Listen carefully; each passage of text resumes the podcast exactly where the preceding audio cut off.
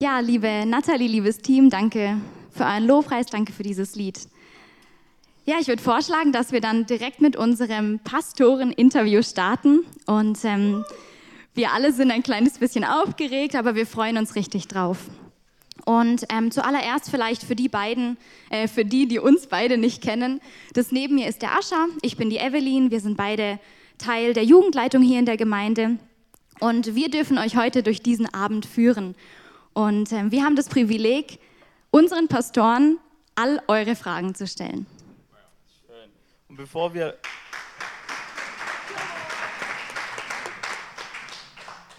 Ja, liebe Gemeinde, ich will mich bei euch bedanken, dass ihr die Fragen gestellt habt, dass ihr uns eure Fragen zugeschickt habt, dass wir so viele spannende und wundervolle Fragen erhalten haben. Und wir werden versuchen, alle Fragen zu beantworten äh, mit der Zeit, die uns gegeben ist. Vielen Dank dafür. Ja, bevor wir mit der ersten Frage ähm, starten und so richtig einsteigen, ähm, wollen wir euch vielleicht mal unsere Pastoren erstmal so ein bisschen vorstellen, für die, die unsere Gemeinde vielleicht nicht kennen oder wenn du vielleicht heute zum ersten Mal ähm, von unserer Gemeinde gehört hast, zum ersten Mal einen Livestream von uns anschaust, damit du überhaupt ganz grob zumindest eine Ahnung hast, wer unsere Pastoren eigentlich sind. Ähm, fangen wir vielleicht auf der Seite an. Hier haben wir den lieben Edmund. Ähm, ja, möchtest du was sagen?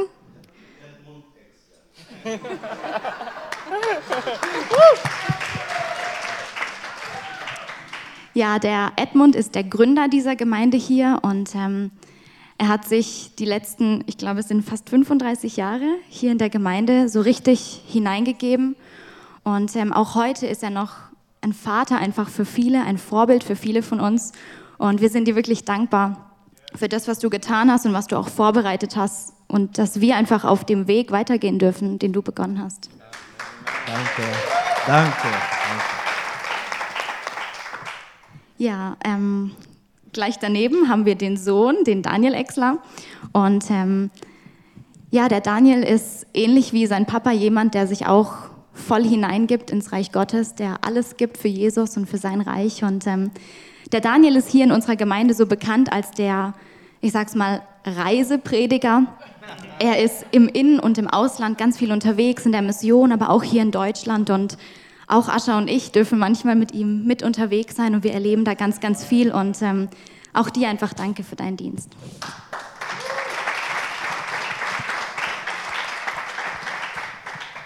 Dann machen wir gleich weiter bei unserem Pastoren-Ehepaar. Ähm, Ralf und Ranuke, ihr wart ja viele, viele Jahre Missionare in Indien und ähm, habt jetzt das Privileg von hier aus das, äh, den, den, Missionseinsatz zu leiten, die von der Gemeinde aus gestartet werden und ihr leitet ja auch die Hauskreisarbeit ähm, hier in der Gemeinde. Vielen Dank dafür.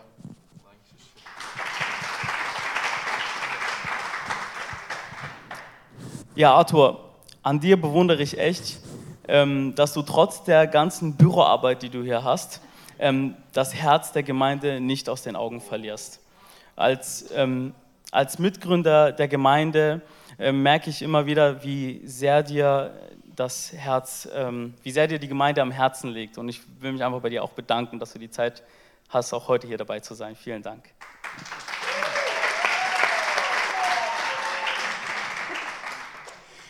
Ja, dann wollen wir mal mit der allerersten Frage beginnen. Und ähm, Arthur, ich würde sagen, wir bleiben gleich bei dir. Und zwar haben wir ja gerade gehört, dass, ähm, dass der Arthur jemand ist, der auch hier im Büro einfach ähm, ganz, ganz viel zu tun hat und mit der ganzen Verwaltung und alles, was eben anfällt. Aber macht dir das eigentlich Spaß? Oder machst du es, weil es gemacht werden muss? Was, was begeistert dich an dieser Arbeit? Begeistert es dich überhaupt? Also es gibt zwei gute Gründe für eine gute Verwaltung. Das erste ist mein Lieblingsgrund. Das ist ganz einfach. Äh, Buchhaltung ist leichter als Seelsorge. Vielleicht überrascht es euch, aber es ist so. Aus einem einfachen Grund. Wenn ich in der Buchhaltung Fehler habe, dann dauert das vielleicht manchmal ein bisschen, aber sobald ich ihn gefunden habe, ist der Fehler innerhalb von Sekunden gelöst. In der Seelsorge findet man manchmal den schneller, Fehler ganz schnell, aber bis man den gelöst hat, okay. Also alle, die schon mal Erfahrung damit hatten, die wissen, es ist nicht ganz so einfach. Deshalb ist Buchhaltung einfach entspannend, weil es gibt dann jedes Mal einen Erfolg am Ende des Tages, weiß man, es passt alles. Okay, das war der scherzhafte Grund, aber es gibt einen ganz wichtigen Grund für mich für die Verwaltung und zwar, äh, für mich ist die ganze Verwaltung und die Administration wie ein Gerüst beim Bau eines Gebäudes. Damit die Mitarbeiter, die das Gebäude bauen, sicher sind und gut arbeiten können und ihre ganzen Fähigkeiten entfalten können, brauchen sie ein gutes Gerüst. Und je schöner und je größer das Gebäude werden soll, desto besser muss das Gerüst sein. Wenn das Gebäude fertig ist, schmeißt man das Gerüst weg, mehr oder weniger. Dann ist es überflüssig. Und so sehe ich die ganze Verwaltung und Administration der Gemeinde im Bereich des Leibes Jesu. Damit all die Mitarbeiter in der Gemeinde sich entfalten können, dass sie ihren Dienst tun können, brauchen sie eine gute Rücklage, sie brauchen ein gutes Gerüst, sie brauchen Verlässlichkeit. Und das ermöglicht mir in der Arbeit, ganz viele Leute in der Gemeinde freizusetzen. Deshalb liebe ich diese Arbeit, weil ich liebe es zu sehen, wenn Menschen freigesetzt werden im Dienst. Und wenn Jesus die Gemeinde heimholt, dann lassen wir das Gerüst hier, dann juckt das eh keinen mehr.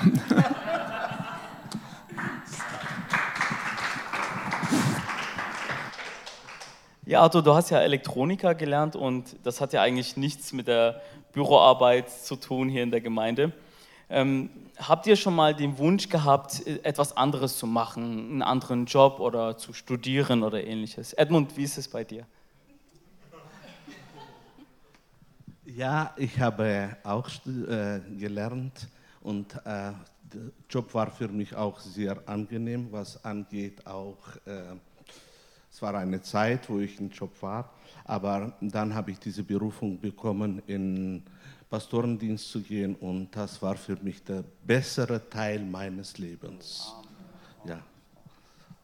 Ich habe Ade gesagt im Beruf und bereue es nicht. Oh.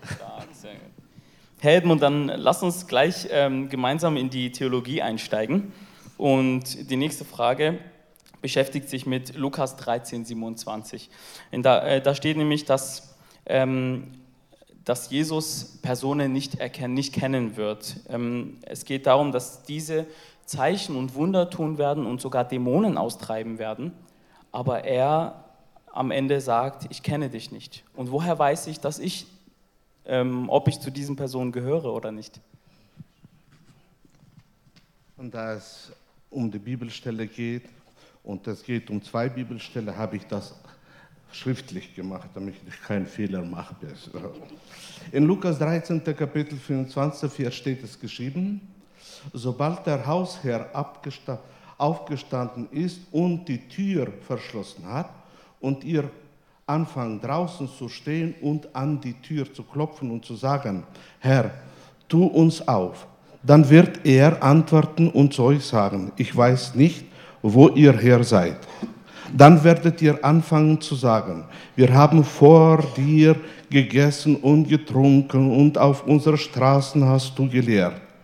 Und er wird zu euch sagen, ich weiß nicht, wo ihr her seid. Weicht alle von mir, ihr Übeltäter.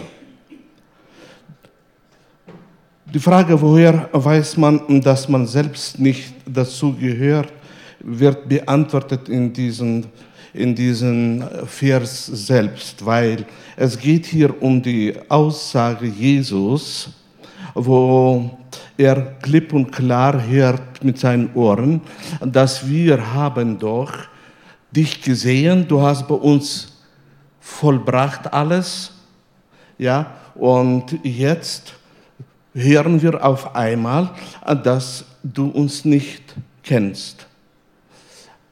Das beantwortet die Frage, dass eigentlich wir nicht dazu gehören, weil das nur die angeht, die Jesus gesehen haben, wo er gelehrt hat. Und darum bin ich nicht dabei. Was angeht aber die Frage, dass Zeichen, Wunder und Dämonen ausgetrieben haben und und jetzt auf einmal sagst du zu uns, äh, dass du uns nicht kennst. Das lesen wir in der zweiten Schriftstelle, die auch zu Jesus gehört. Und das ist in Matthäus 7. Kapitel, 21. Vers bis 23. Nicht jeder, der zu mir sagt, Herr, Herr, wird in das Reich des Himmels hereinkommen, sondern wer den Willen meines Vaters tut, der in den Himmeln ist. Viele werden an jenem Tage zu mir sagen, Herr, Herr, haben wir nicht durch deinen Namen geweissagt und durch deinen Namen Dämonen ausgetrieben und durch deinen Namen viele Wunderwerke getan. Und dann werde ich ihnen bekennen, ich habe euch niemals gekannt. Weicht von mir, Übeltäter. Diese Begebenheit wird zustande kommen am Ende. Und da wird es zustande kommen, dass Leute werden sich auf das berufen, dass sie in ihrem Leben sehr große Werke hervorgebracht haben. Sie haben durch die Kraft, durch die Kraft hervorgebracht, dass Dämonen sind ausgetrieben. Sie haben durch die Kraft hervorgebracht, dass die Wunderwerke sind zustande gekommen. Und das war für sie ein Kriterium, dass sie unbedingt gehören zu denen, die errettet sind. Jesus legt aber hier in diesem Vers und in dem, wo ich gelesen habe, auf ganz etwas anderes, wer zu ihm gehört. Nämlich er hat das ausgedrückt mit dem Wort, ihr Übeltäter, ich kenne euch nicht. Nicht die wirkenden Gaben sind ausschlagend, schlaggebend für unsere Errettung, sondern es ist, wer wirkt durch dich. Wem gehörst du? Bist du ein Übeltäter oder bist du ein Heiliger? Übeltäter bedeutet, üble Werke zu vollbringen oder böse Werke zu vollbringen. Wenn die Quelle, der, die, die, du, durch die du wirkst auf dieser Erde, die Wunder, die Zeichen und alles, wenn die Quelle nicht Gottes Geist ist und du in deinem Leben äh, üble Werke hervorbringst, bedeutet das, dass die Quelle nicht göttliche Quelle ist. Man kann tatsächlich sehen, dass Wunder und Zeichen und viele Taten sind nicht ausschlaggebend für den Beweis, dass ich errettet bin. Man kann mit bestimmten Philosophien, bestimmten Glauben hervorbringen, wunderbare Werke. Ausschlaggebend ist, wie sehen die Werke durch den Geist in unserem Leben aus? So, ich denke, ich habe beantwortet die Frage, wir werden nicht dabei sein. Oder woher kann ich es wissen? Wissen, nachdem wer wirkt durch mich, welche Werke kommen zustande durch mich. Das ist ausschlaggebend. Ja, danke dir fürs Beantworten der Frage. Ähm, ich denke, das hat vielen von uns weitergeholfen. Ähm, sicher gab es mehr als nur eine Person, die sich diese Frage schon mal gestellt hat. Ja, ich habe mal noch eine andere Frage, die wahrscheinlich auch viele von uns interessiert. Und zwar, wir alle haben ja so unsere Kämpfe und euch merkt man es oft nicht an, aber ich bin sicher, auch ihr habt ja eure Kämpfe, durch die ihr durchgehen müsst oder dürft, wie auch immer man das jetzt sagen möchte. Ähm, habt ihr schon mal so eine richtige ja, Glaubenskrise gehabt? Ähm, Ralf, vielleicht bist du bereit, da ein bisschen aus deinem Leben zu erzählen. Also nein, ich kenne keine Glaubenskrise in dem Sinn, ja. Äh, eine Krise, wo ich an meinem Glauben zweifle zum Beispiel, ja. Also nein, da möchte ich dem Herrn Dank sagen, eigentlich. Nun, Krisen habe ich viele erlebt, ja. Krisen, Krisen, wo man dann auch wirklich mal drin hängt ähm, und, und, sich fragt, wie es weitergeht, wie löst sich's äh, weiter auf. Besonders im Missionsfeld, also da war ich schon der einer äh, manchen furchtbaren Krisen auseinander. Äh, ähm, sag mal, äh, ja, den muss ich in, den, in die Augen schauen. Zum Beispiel wenn, wenn mehrere von den engsten Mitarbeitern sich gegen mich stellen. Ne? Ich meine, zuerst mal die Frage, hey, äh, stimmt bei mir was nicht? Habe ich mich absolut falsch verhalten? Bin ich noch auf der richtigen Spur? Bin ich auf dem Weg des Herrn? Wie kommt es, dass sich mehrere Leute gegen mich stellen? Ähm, ja, aber was ich gemerkt habe, jedes Mal, wenn ich äh, wirklich eine, eine heftige Krise habe, es, dann drängt es mich eigentlich viel näher zum Herrn. Wo soll ich meine Seele ausschreien? Äh, ich tue es eigentlich vor dem Herrn.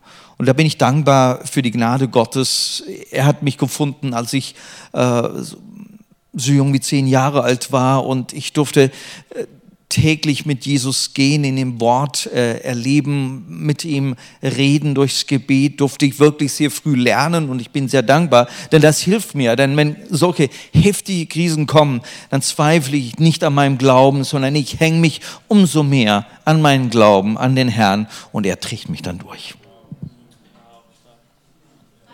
Vielen Dank, Ralf. Eine Krise mag für den einen oder anderen auch sein, wenn man merkt, oh, ich habe ein Geschenk vergessen zu kaufen.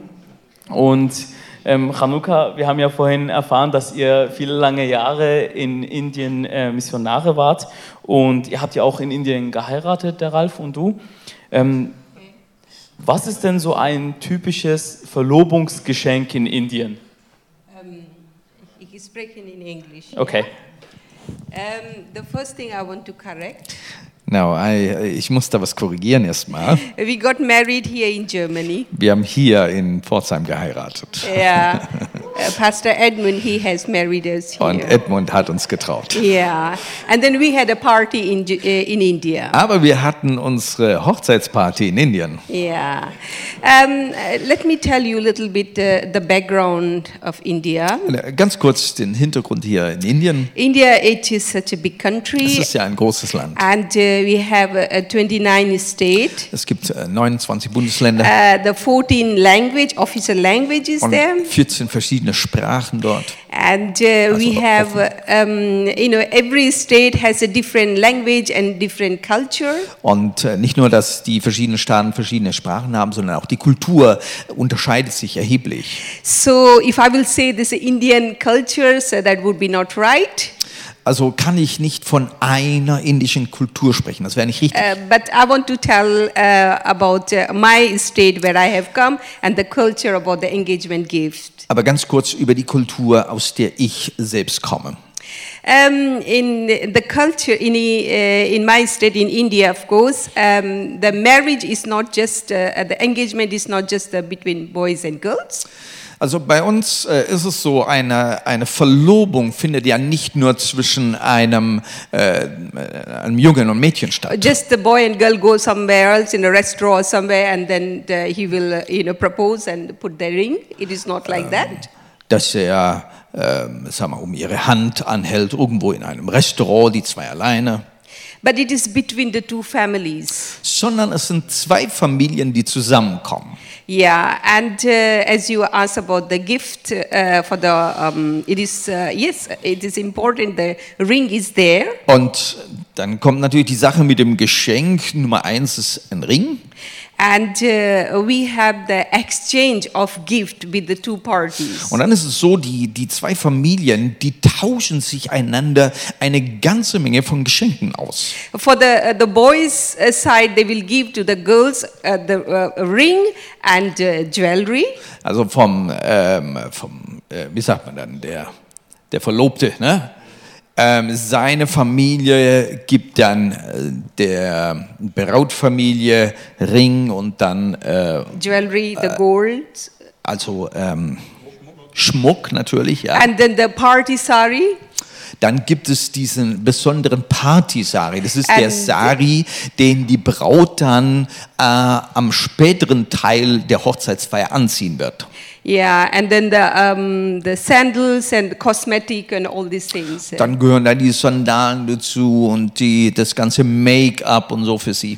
And then the, for the for the girls part, uh, uh, the party they will give to the uh, the boys the suit. Und umgekehrt äh, von der Familie der Verlobten, äh, s- die werden dann einen Anzug dem äh, Verlobte äh, der, ihm schenken And the shoes and und die Schuhe dazu und die Krawatte und so. perfume, all these things. Natürlich ein tolles Parfüm. And the impo- uh, also we also exchange the sweet Indian sweet, Dann gibt es wunderbare indische Süßigkeiten and then the big uh, packets of fruits. und dann gibt es einen riesen Korb von allen möglichen tollen exotischen Früchten. Yeah, so this is uh, not only between the boys and girls, but the whole family. Ah, das, ihr seht schon an ihrem Lachen, ne?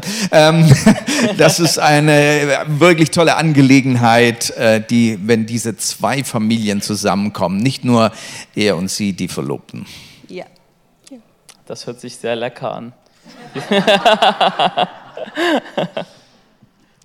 Ja, danke, dass du uns da ein bisschen mit reingenommen hast. Ähm, ist auch spannend für uns einfach zu hören, wie es auch anders laufen kann, wie es auch in anderen Kulturen läuft. Und ähm, ja, vielleicht können wir auch für die nächste Frage gleich bei dir bleiben. Und zwar ähm, geht es jetzt ums Thema die Stimme Gottes kennen und auch erkennen. Und zum Beispiel steht ja in Johannes 10, Vers 27, meine Schafe hören meine Stimme. Und ich bin davon überzeugt, dass wir als Schäfchen Gottes auch seine Stimme hören können. Aber in unserem Leben, in unserem Alltag, da sprechen so viele unterschiedliche Stimmen zu uns. Und manchmal, da habe ich einen Gedanken oder einen Impuls und dann weiß ich nicht gleich, ist es von mir, ist es von Gott, ist es sogar vom Feind. Wie können wir darin wachsen? Wie können wir lernen, seine Stimme immer mehr und mehr zu kennen und zu erkennen? Okay, um, that's very interesting topic. Ein And, ganz uh, interessantes Thema. And uh, that is uh, very close to my heart. Und das ist auch meinem Herzen sehr nahe. Of course, God speak in uh, various ways. Ja, Gott spricht in verschiedene Wege.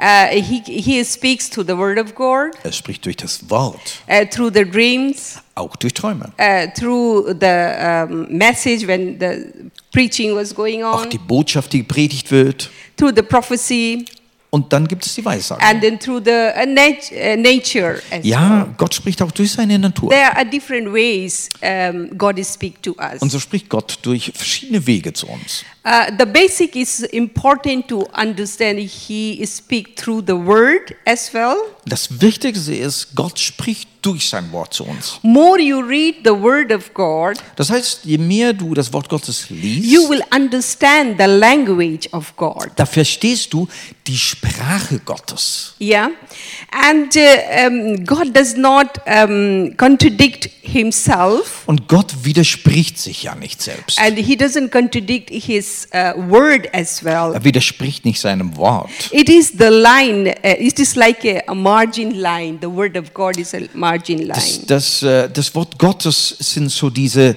äh, wie soll ich sagen, die, die, die Grenzlinien.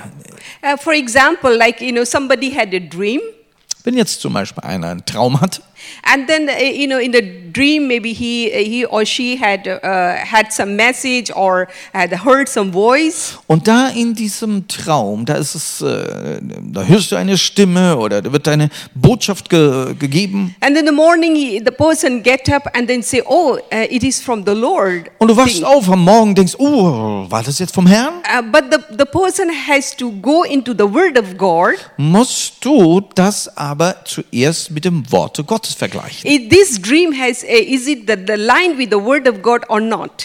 Be äh, ist, ist der Traum äh, in, in, in Linie mit, mit, mit dem Wort Gottes? If it's not with the line with the word of God, then it is not from, from the Lord. Wenn es aber nicht dem Wort Gottes entspricht, dann weiß ich, dann darf ich diesen Traum nicht annehmen, als wäre er von Gott. And uh, other thing is um, to hear the voice of God, you need to practice the intimacy relationship with God. Das andere ist, wenn du Gottes Stimme wirklich hören willst, dann musst du dich daran üben, in dieser Intimität mit Gott. If you if you come more closer to God, and then you will hear more clearer Das His heißt, voice. je näher du Gott kommst, umso äh, klarer kannst du seine Stimme hören. Uh, the question is also what are the things you are feeding your mind uh, and your heart? Die Frage, die ich dann frage an dich, mit was fütterst du dich, also dein Verstand, äh, deine Gedankenwelt, mit was fütterst du die?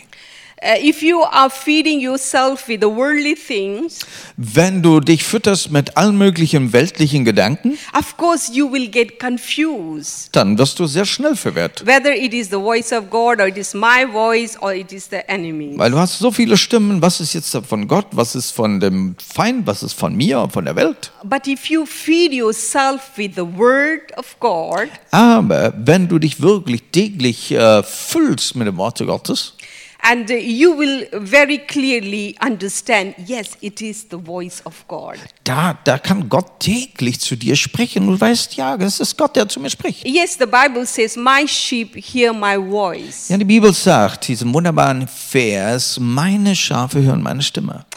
uh, you know, if, as I said, you know, if we have the intimacy relationship, Ich habe gesagt, wir brauchen dieses intime, äh, diese Beziehung mit dem if Herrn. you're more closer to God and you will able to, to read the God's heart, Und, und wenn du so nah dem Herrn bist, dann, dann kannst du sein Herz verstehen. it is such a good example about the, the couple, Ähm, the married couple. reden wir doch mal von einem Ehepaar. Uh, I can talk about myself. Also auf jeden Fall kann ich von mir reden. And uh, we have been married 25 years. Es ist ja jetzt 25 Jahre her, dass wir schon And verheiratet uh, sind. uh, we, um, we understand, because our intimacy relation we have, we understand each other very well. Und dadurch, dass wir intim miteinander sind, verstehen wir uns auch sehr. And it, it happens a number of time. Uh, even Ralph has not uh, spoken something, but I will tell him what is in his mind. Wie oft geschieht das? Wir äh, sind miteinander und, und äh, Ralf hat mir noch nicht gesagt, was er sagen will und ich kann ihm aber schon sagen, was er gerade sagen will.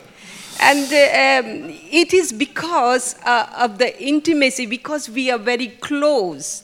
Und äh, der Grund ist einfach, weil wir uns so nahe sind, so intim miteinander. And the other example is, you know, when, when your close friend or your spouse is uh, phoning you, Ähm, wenn ein sehr guter Freund oder auch dein Ehepartner dich anruft, the person don't have to introduce to you, oh, I'm, I'm your husband or something on the äh, phone. dann, dann, dann muss der andere äh, auf der anderen Seite muss sich eigentlich nicht großartig vorstellen, wer er ist. But when you pick the phone, you know your husband, you, you or your partner, you recognize the voice. Weil du deinen Partner oder deinen guten Freund ja schon mit der Stimme erkennen kannst. So I would say we need to have the intimacy relation to recognize the voice of God Und so ist es eben, diese intime Beziehung mit dem, mit dem Herrn, da kannst du seine Stimme genauso ausmachen. and to read your word Also liest das Wort so you can Gottes understand the language of God. und, und das hilft dir, seine Sprache zu verstehen. God always talk.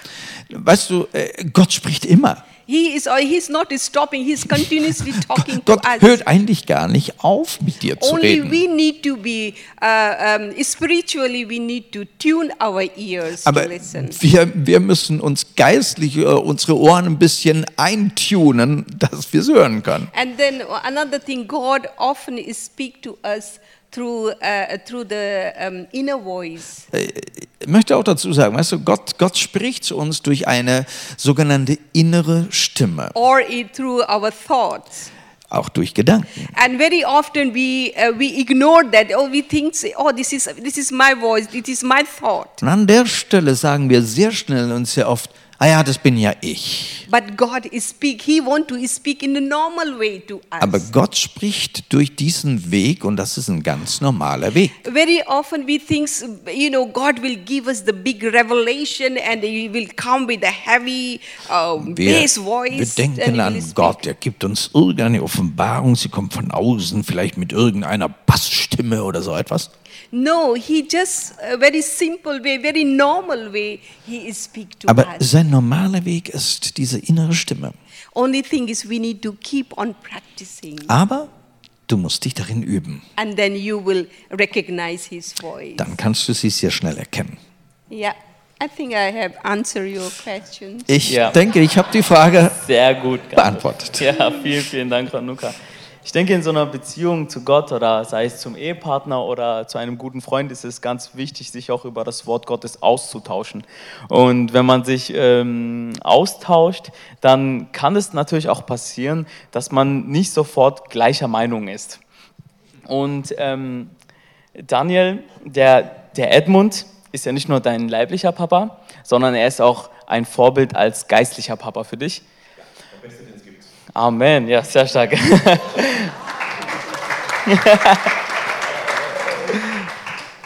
ähm, eine ganz spannende Frage, die mich auch beschäftigt hat, ist, kann, ähm, ist es schon mal vorgekommen, dass ihr beide unterschiedlicher Meinung wart?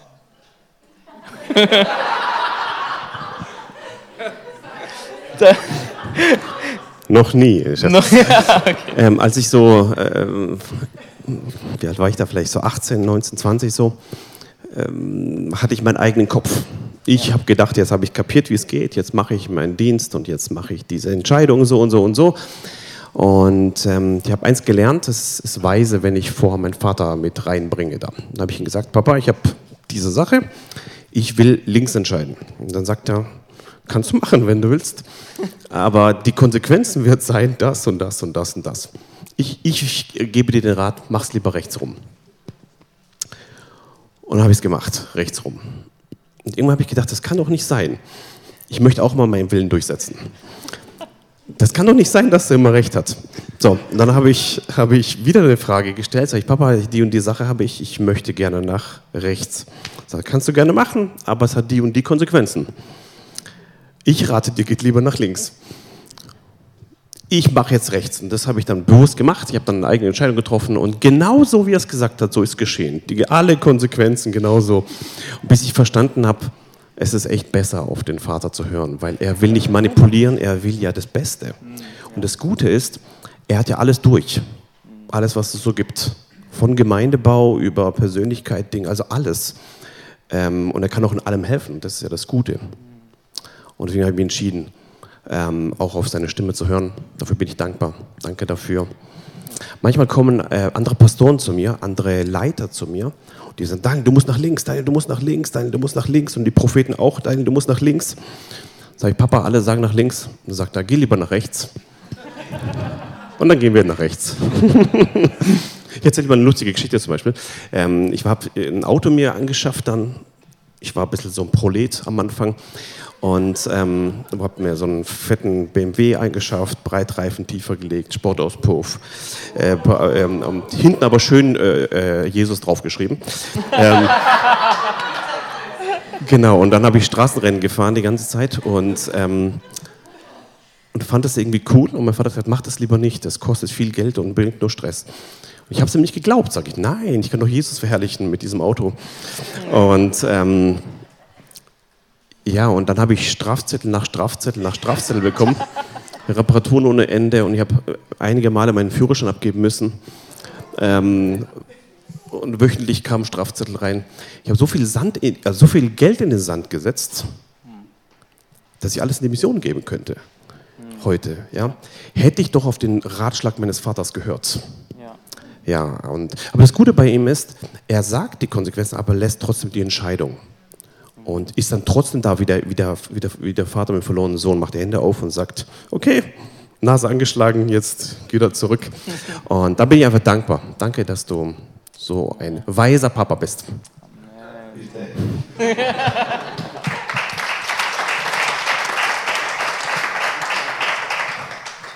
Hey, und all diese, Fra äh, all diese Entscheidungen, die du getroffen hast, gemeinsam mit deinem Papa haben jetzt natürlich auch dazu geführt, dass du hier als Pastor predigst. Und in diesen Predigten erwähnst du oft, dass ähm, man den Siegeskranz festhalten soll.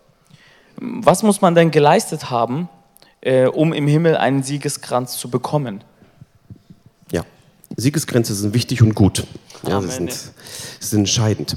Siegeskränze werden in der Bibel beschrieben, es gibt verschiedene Siegeskränze. Es gibt einen Siegeskranz der Gerechtigkeit, Siegeskranz des Lebens, Siegeskranz der Herrlichkeit. Es gibt verschiedene Siegeskränze. Eine andere Übersetzung heißt Krone. Ja, also das heißt Siegeskranz, Krone gibt es. Und das gehört zu der Gruppe Lohn. Also wenn wir eines Tages im Himmel sein werden, ähm, bis dahin wollen wir noch treu bleiben, ähm, werden wir Lohn, Lohn kriegen für unsere, unsere Taten, die wir gemacht haben. Und die Frage ist, was müssen wir leisten, um Siegesgrenzen zu bekommen? Ja? Gehen wir erstmal rein, vielleicht in eine von diesen Siegesgrenzen. Und zwar 2. Timotheus, Kapitel 4, Vers 7 bis 8. Da, da erklärt uns das Wort Gottes, also Paulus hier, einen von diesen Siegesgrenzen. Und hier ist die Frage eigentlich gut beantwortet. Könnt ihr mitlesen, wenn ihr wollt. 2. Timotheus 4, Vers 7 bis 8. Ich habe den guten Kampf gekämpft. Ich habe den Lauf vollendet ich habe Glauben bewahrt. Fortan liegt äh, mir bereit der Siegeskranz der Gerechtigkeit, den der Herr, der gerechte Richter, mir als Belohnung geben wird, an jedem Tag, nicht allein aber mir, sondern auch allen, die sein Erscheinen liebgewonnen haben. Hier wird, er- hier wird erklärt, dieser Siegeskranz der Gerechtigkeit, also einer von diesen Siegeskränzen. Und es gibt für die Gruppe, die den guten Kampf gekämpft haben, die den Lauf vollendet haben, die Glauben bewahrt haben bis zum Ende, ähm, Genau, die, der Herr, also Jesus Christus, der gute Richter oder der gerechte Richter, uns als Belohnung geben wird. Und dann sagt Paulus hier, aber nicht alleine mir, sondern auch allen, die sein Erscheinen liebgewonnen haben. Also die nach Jesu erscheinen und die darauf warten, auf, die, auf das Wiederkommen Jesu, die äh, äh, auf ihn warten. Und hier ist, ist der Punkt, um wie man Siegesgrenze oder wie man, wie man diesen Siegeskranz eben bekommt. Ähm, was uns als Pastoren sehr wichtig ist, ist, dass es nicht, nicht äh, auf Leistung ankommt. Was muss ich geleistet haben, ist ja die Frage. Leistung ist ein Signalwort für, für Werksgerechtigkeit. Was muss ich tun, tun, tun, tun, tun. Beim verlorenen Sohn, da waren wir gerade, gibt es diesen zu Hause gebliebenen Sohn. Er hat gesagt, jahrelang habe ich dir gedient. Ich habe getan, getan, getan. Gott will doch keine Sklaven haben, die nur tun, tun, tun. Ja? Er will Söhne und Töchter haben, die Sohn und Tochter sind, die er lieben kann von ganzem Herzen. Und darum geht's. Es geht bei Siegeskranz nicht um unser Tun. Es geht im Siegeskranz geht es darum, eine Beziehung. Es ist ein Ergebnis einer Beziehung mit dem himmlischen Vater, ein Ergebnis einer Hingabe zum Vater. Und aus diesem Herzen tun wir nicht wie ein Roboter arbeiten, sondern aus diesem Herzen der Liebe tun wir das machen, was das Wort sagt. Ich habe den guten Kampf gekämpft, Glauben bewahrt und fortan liegt die Krone der Gerechtigkeit. Ja? Ich wünsche mir, wenn es Missionswerk strahlender Freude aufgerufen wird im Himmel, dass wir alle mit unseren Siegesgrenzen aufstehen werden. Ja?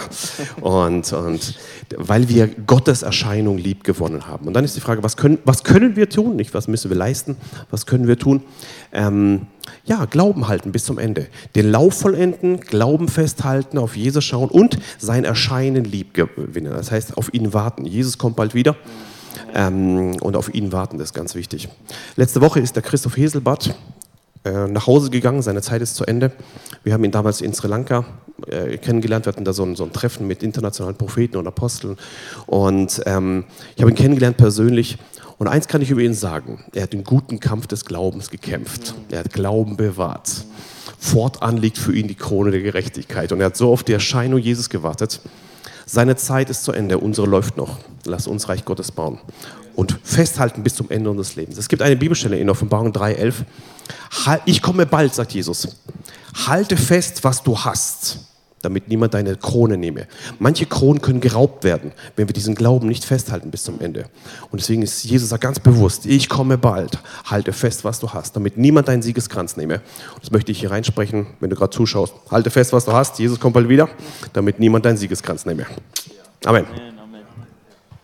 Ja, danke dir fürs Beantworten der Frage. Ähm, wir wollen das auch als Ermutigung einfach mitnehmen, ähm, einfach festzuhalten im Glauben, einfach weiterzumachen, nicht aufzugeben. Und ich glaube, dass wir eines Tages ähm, unsere Siegesgrenze bekommen, Amen. wenn wir festhalten. Und ähm, Ascha, wir wollen festhalten, ja? Festhalten. ganz, ganz fest. Nicht mehr aufmachen. Ja, kommen wir zu einer bisschen anderen Frage jetzt. Und zwar, ihr seid ja als Pastoren hier vorne. Und neben den Pastoren hören wir immer auch den Begriff Ältester in der Gemeinde. Zum Beispiel, wenn ihr, wenn ihr predigt, dann einen Aufruf macht, dann sagt ihr hin und wieder, hey, liebe Ältesten, kommt ihr auch nach vorne zum Beten? Oder wir kriegen mit, dass ihr Ältesten Treffen habt und so weiter. Ich weiß nicht, ob ihr euch die Frage schon mal so richtig gestellt habt oder ob ihr es einfach hingenommen habt, dass es Älteste gibt. Aber wer oder was sind eigentlich Älteste? Wer ernennt die Ältesten? Was ist die Aufgabe von Ältesten? Ähm, ja, Ralf, magst du uns das vielleicht ein bisschen erklären? Absolut gerne. Ich, ich rede sehr gerne darüber, wirklich. Ähm, das, ist, das ist einfach das System. Jesus baut seine Gemeinde und, äh, und, und, und er, er will die Ältesten und er braucht sie und er baut mit ihnen. Ja? Ich finde das ein tolles Thema, das äh, lehre ich gerne und ich durfte auch schon manche Ältesten einsetzen, gerade in den Gemeinden in Indien. Ja, und mit den Ältesten haben wir eine Leiterschaft ähm, und das ist so wichtig. Aber von vorne, eigentlich sind es ja drei Fragen, die hier gestellt sind. Nummer eins, wer sind Älteste? Was sind Älteste? Die zweite Frage. Und das dritte, wer ernennt sie oder wie sind sie ernannt? Ich möchte auf diese drei Fragen mal ganz kurz eingehen. Auch ich habe es wie Edmund gemacht, ich habe mir das ein bisschen aufgeschrieben, ja. Ähm, denn äh, ja, was ich sage, soll ja auch Hand und Fuß haben, oder? Na? Zwei Begriffe werden im Neuen Testament äh, für dasselbe eine Amt verwendet. Ne, das ist schon mal überraschend. Älteste werden beschrieben, ähm, das Wort Älteste direkt übersetzt aus diesem griechischen Wort Presbyteros. Ne, da kennen wir das Wort Presbyter davon. Ja? Und es wird als Älteste übersetzt. Ne? Und dabei geht es nicht um Älteste in dem Fall jemand, der älter ist, altersmäßig der Älteste ist, sondern einer, der, ähm, der, der ein gewisses Sagen hat durch seine Reife.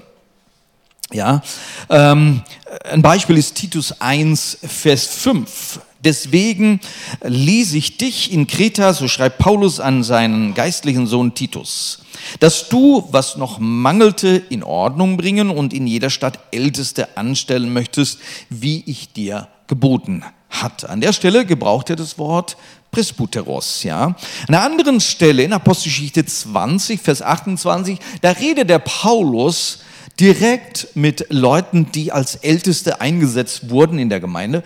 Sie werden als Älteste benannt, aber in diesem Bibelvers sagt er, er plötzlich benutzt ein anderes Wort und das ist das Wort Epus, Episkopos. Können wir übersetzen als Vorsteher oder Aufseher. Und es ist auch dieses Wort, wovon wir das Wort Bischof haben. Aber wir wollen jetzt nicht an Bischöfe denken, dann, dann werden wir ein bisschen verwirrt, weil das Wort Bischof doch ein bisschen anders in der Kirchengeschichte dann seinen Weg gefunden hat. Ähm, aber ursprünglich dieses Wort wird hier verwendet, genau für die gleiche Personengruppe, die Älteste genannt werden. Apostel 20, 28, habt nun Acht auf euch selbst und auf die ganze Herde, in welcher der Heilige Geist euch als Aufseher gesetzt hat, die Versammlung Gottes zu hüten, welche er sich erworben hat durch das Blut seines eigenen Sohnes. Leitungsamt, das ist das, was die Ältesten haben. Es ist ein Leitungsamt in der Gemeinde und wir brauchen unbedingt ein Leitungsamt für die Gemeinde. So war es, so hat es Gott einfach designt. Ja, man kann nicht nur eine Gruppe sein ohne Leitung. Wir brauchen Leitung.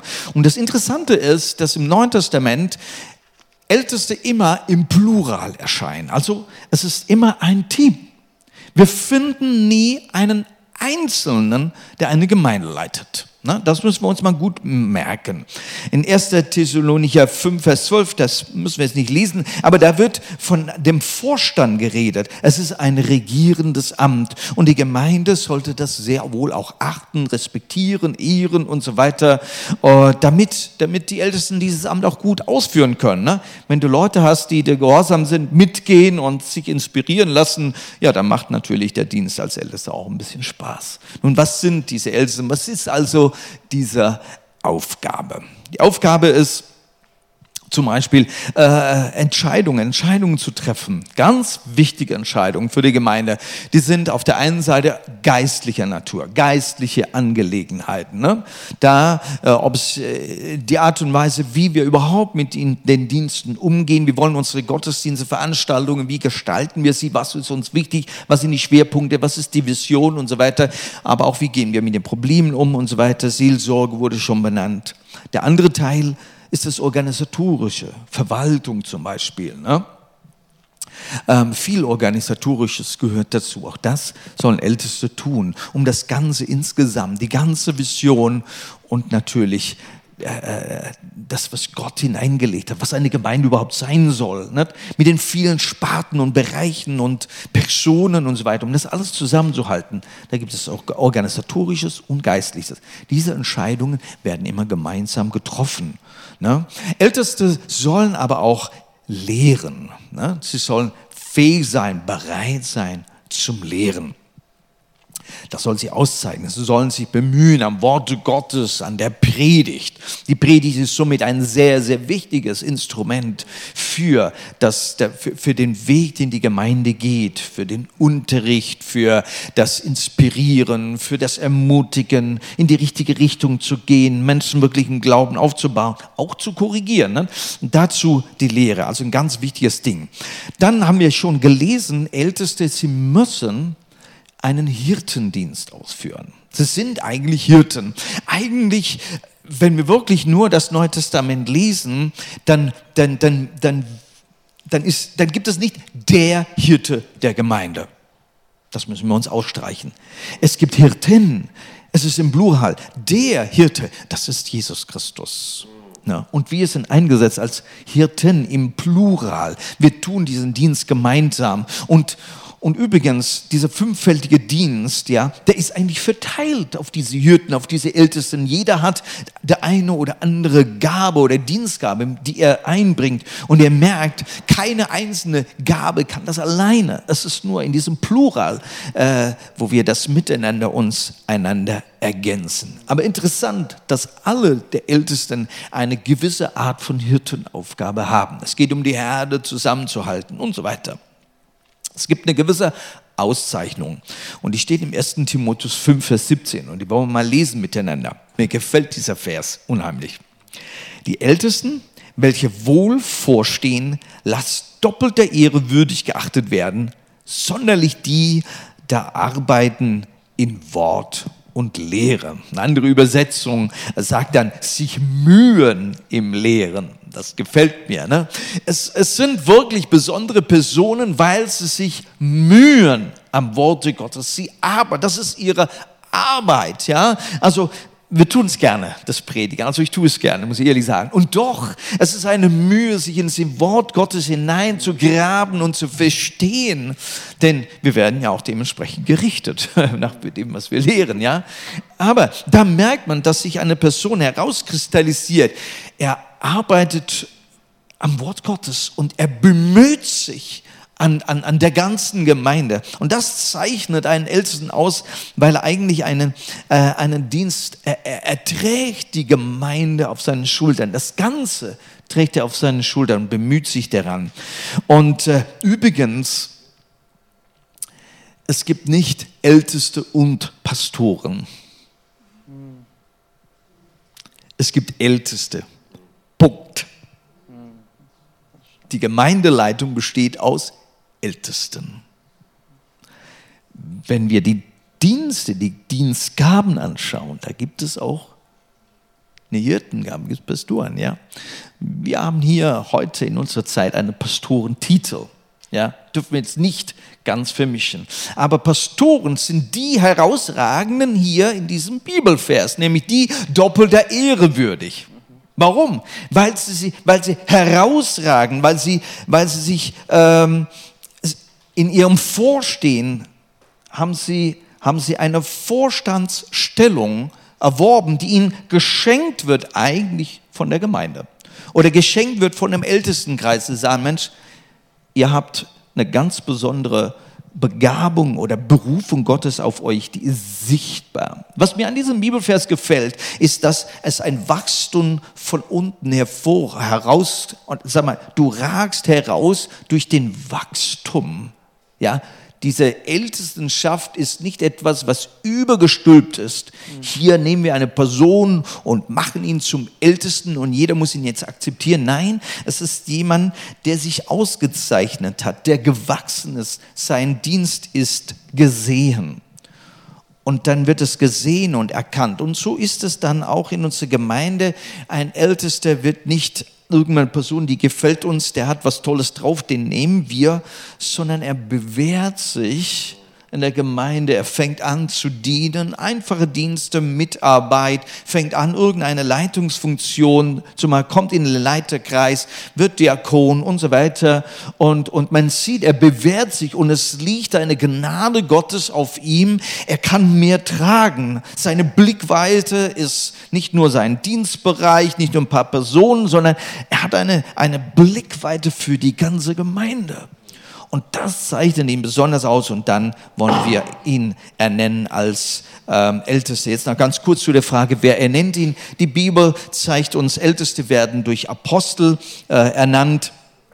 Sie werden vorgeschlagen, bestätigt von reifen Christen in der Gemeinde, so lesen wir es. Und dann gibt es gewisse Prüfkriterien dann, die werden aufgelistet in 1. Timotheus 3 zum Beispiel, auch im Titus haben wir ein paar Prüfkriterien.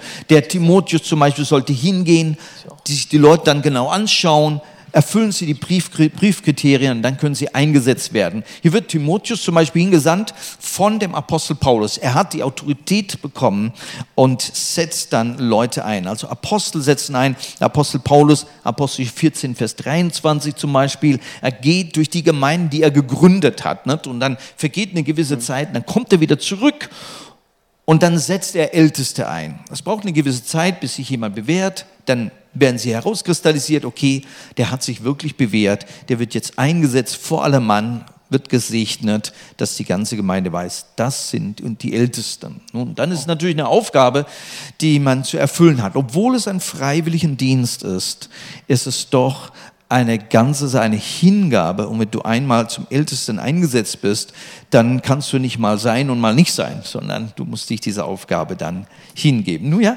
ich denke, das hat schon mal ziemlich weit diese Frage beantwortet. Ja. Vielen, vielen Dank. Also, äh, wenn ich das jetzt richtig verstanden habe, ähm, Evelyn, du bist ja Jugendleiterin und als Jugendleiterin hat man ja einen gewissen Hirtendienst. Man muss viel organisieren, viele Entscheidungen treffen. Ähm, man, das ist auch Arbeit, obwohl man es gerne macht. Könnte man jetzt sagen von Evelyn, sie ist eine Älteste in jungen Jahren? Es könnte sich so ein Dienst abzeichnen bei ihr. Ja, oder? Könnte, also Evelyn, festhalten mhm. und dann. Wobei, ich, ich, muss dazu sagen, ein Ältester bezeichnen wir es dann als Ältester, wenn er eingesetzt ist als Ältester. Ja, ja. okay, gut. Das heißt, noch ein Stück. okay. ähm, ja. ja. ich habe auch noch mal eine Frage zu dem Thema. Und zwar, ähm, wir, ich habe es vorhin schon erwähnt, ihr habt ja Ältestentreffen. Und ihr habt ja auch Pastorentreffen, Leiterschaftstreffen.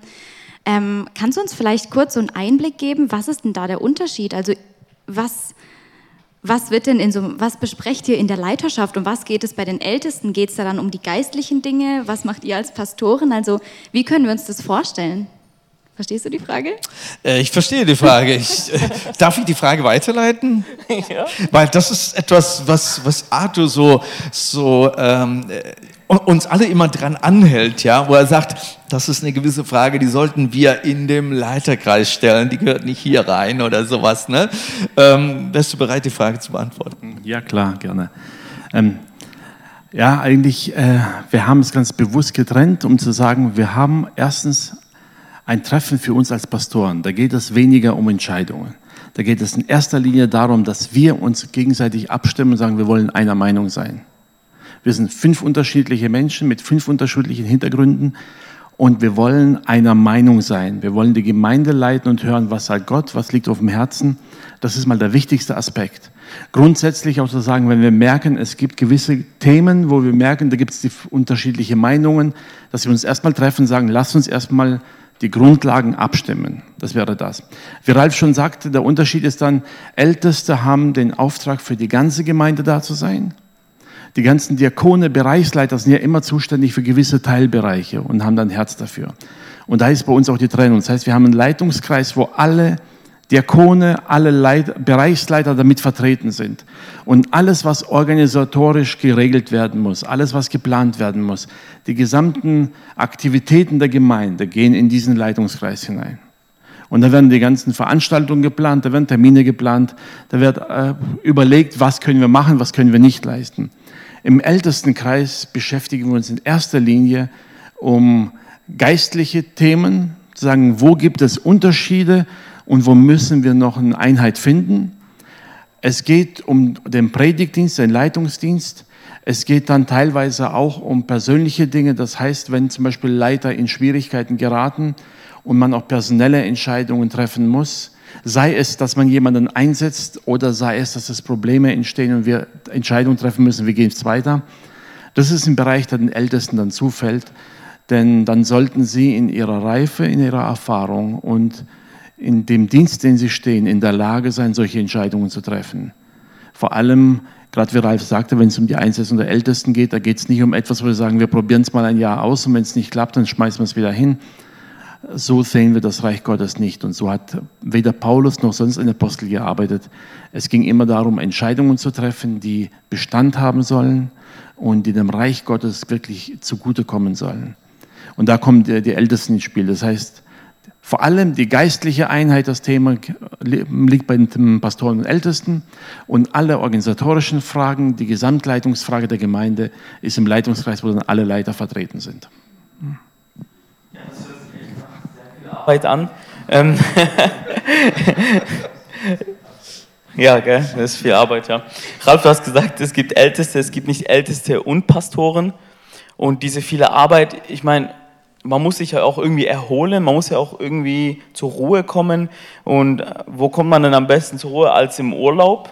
Ähm, um die, also darum geht es in der nächsten Frage. Wie genießt denn ein Pastor, ein Ältester den Urlaub? Ja, ich meine, auch er und seine Familie braucht mal ähm, Auszeit. Der eine oder andere war jetzt vielleicht während der Corona-Zeit nicht im Urlaub, aber vielleicht war ja jemand von euch im Urlaub. Ähm, Arthur, wie sieht es bei dir aus?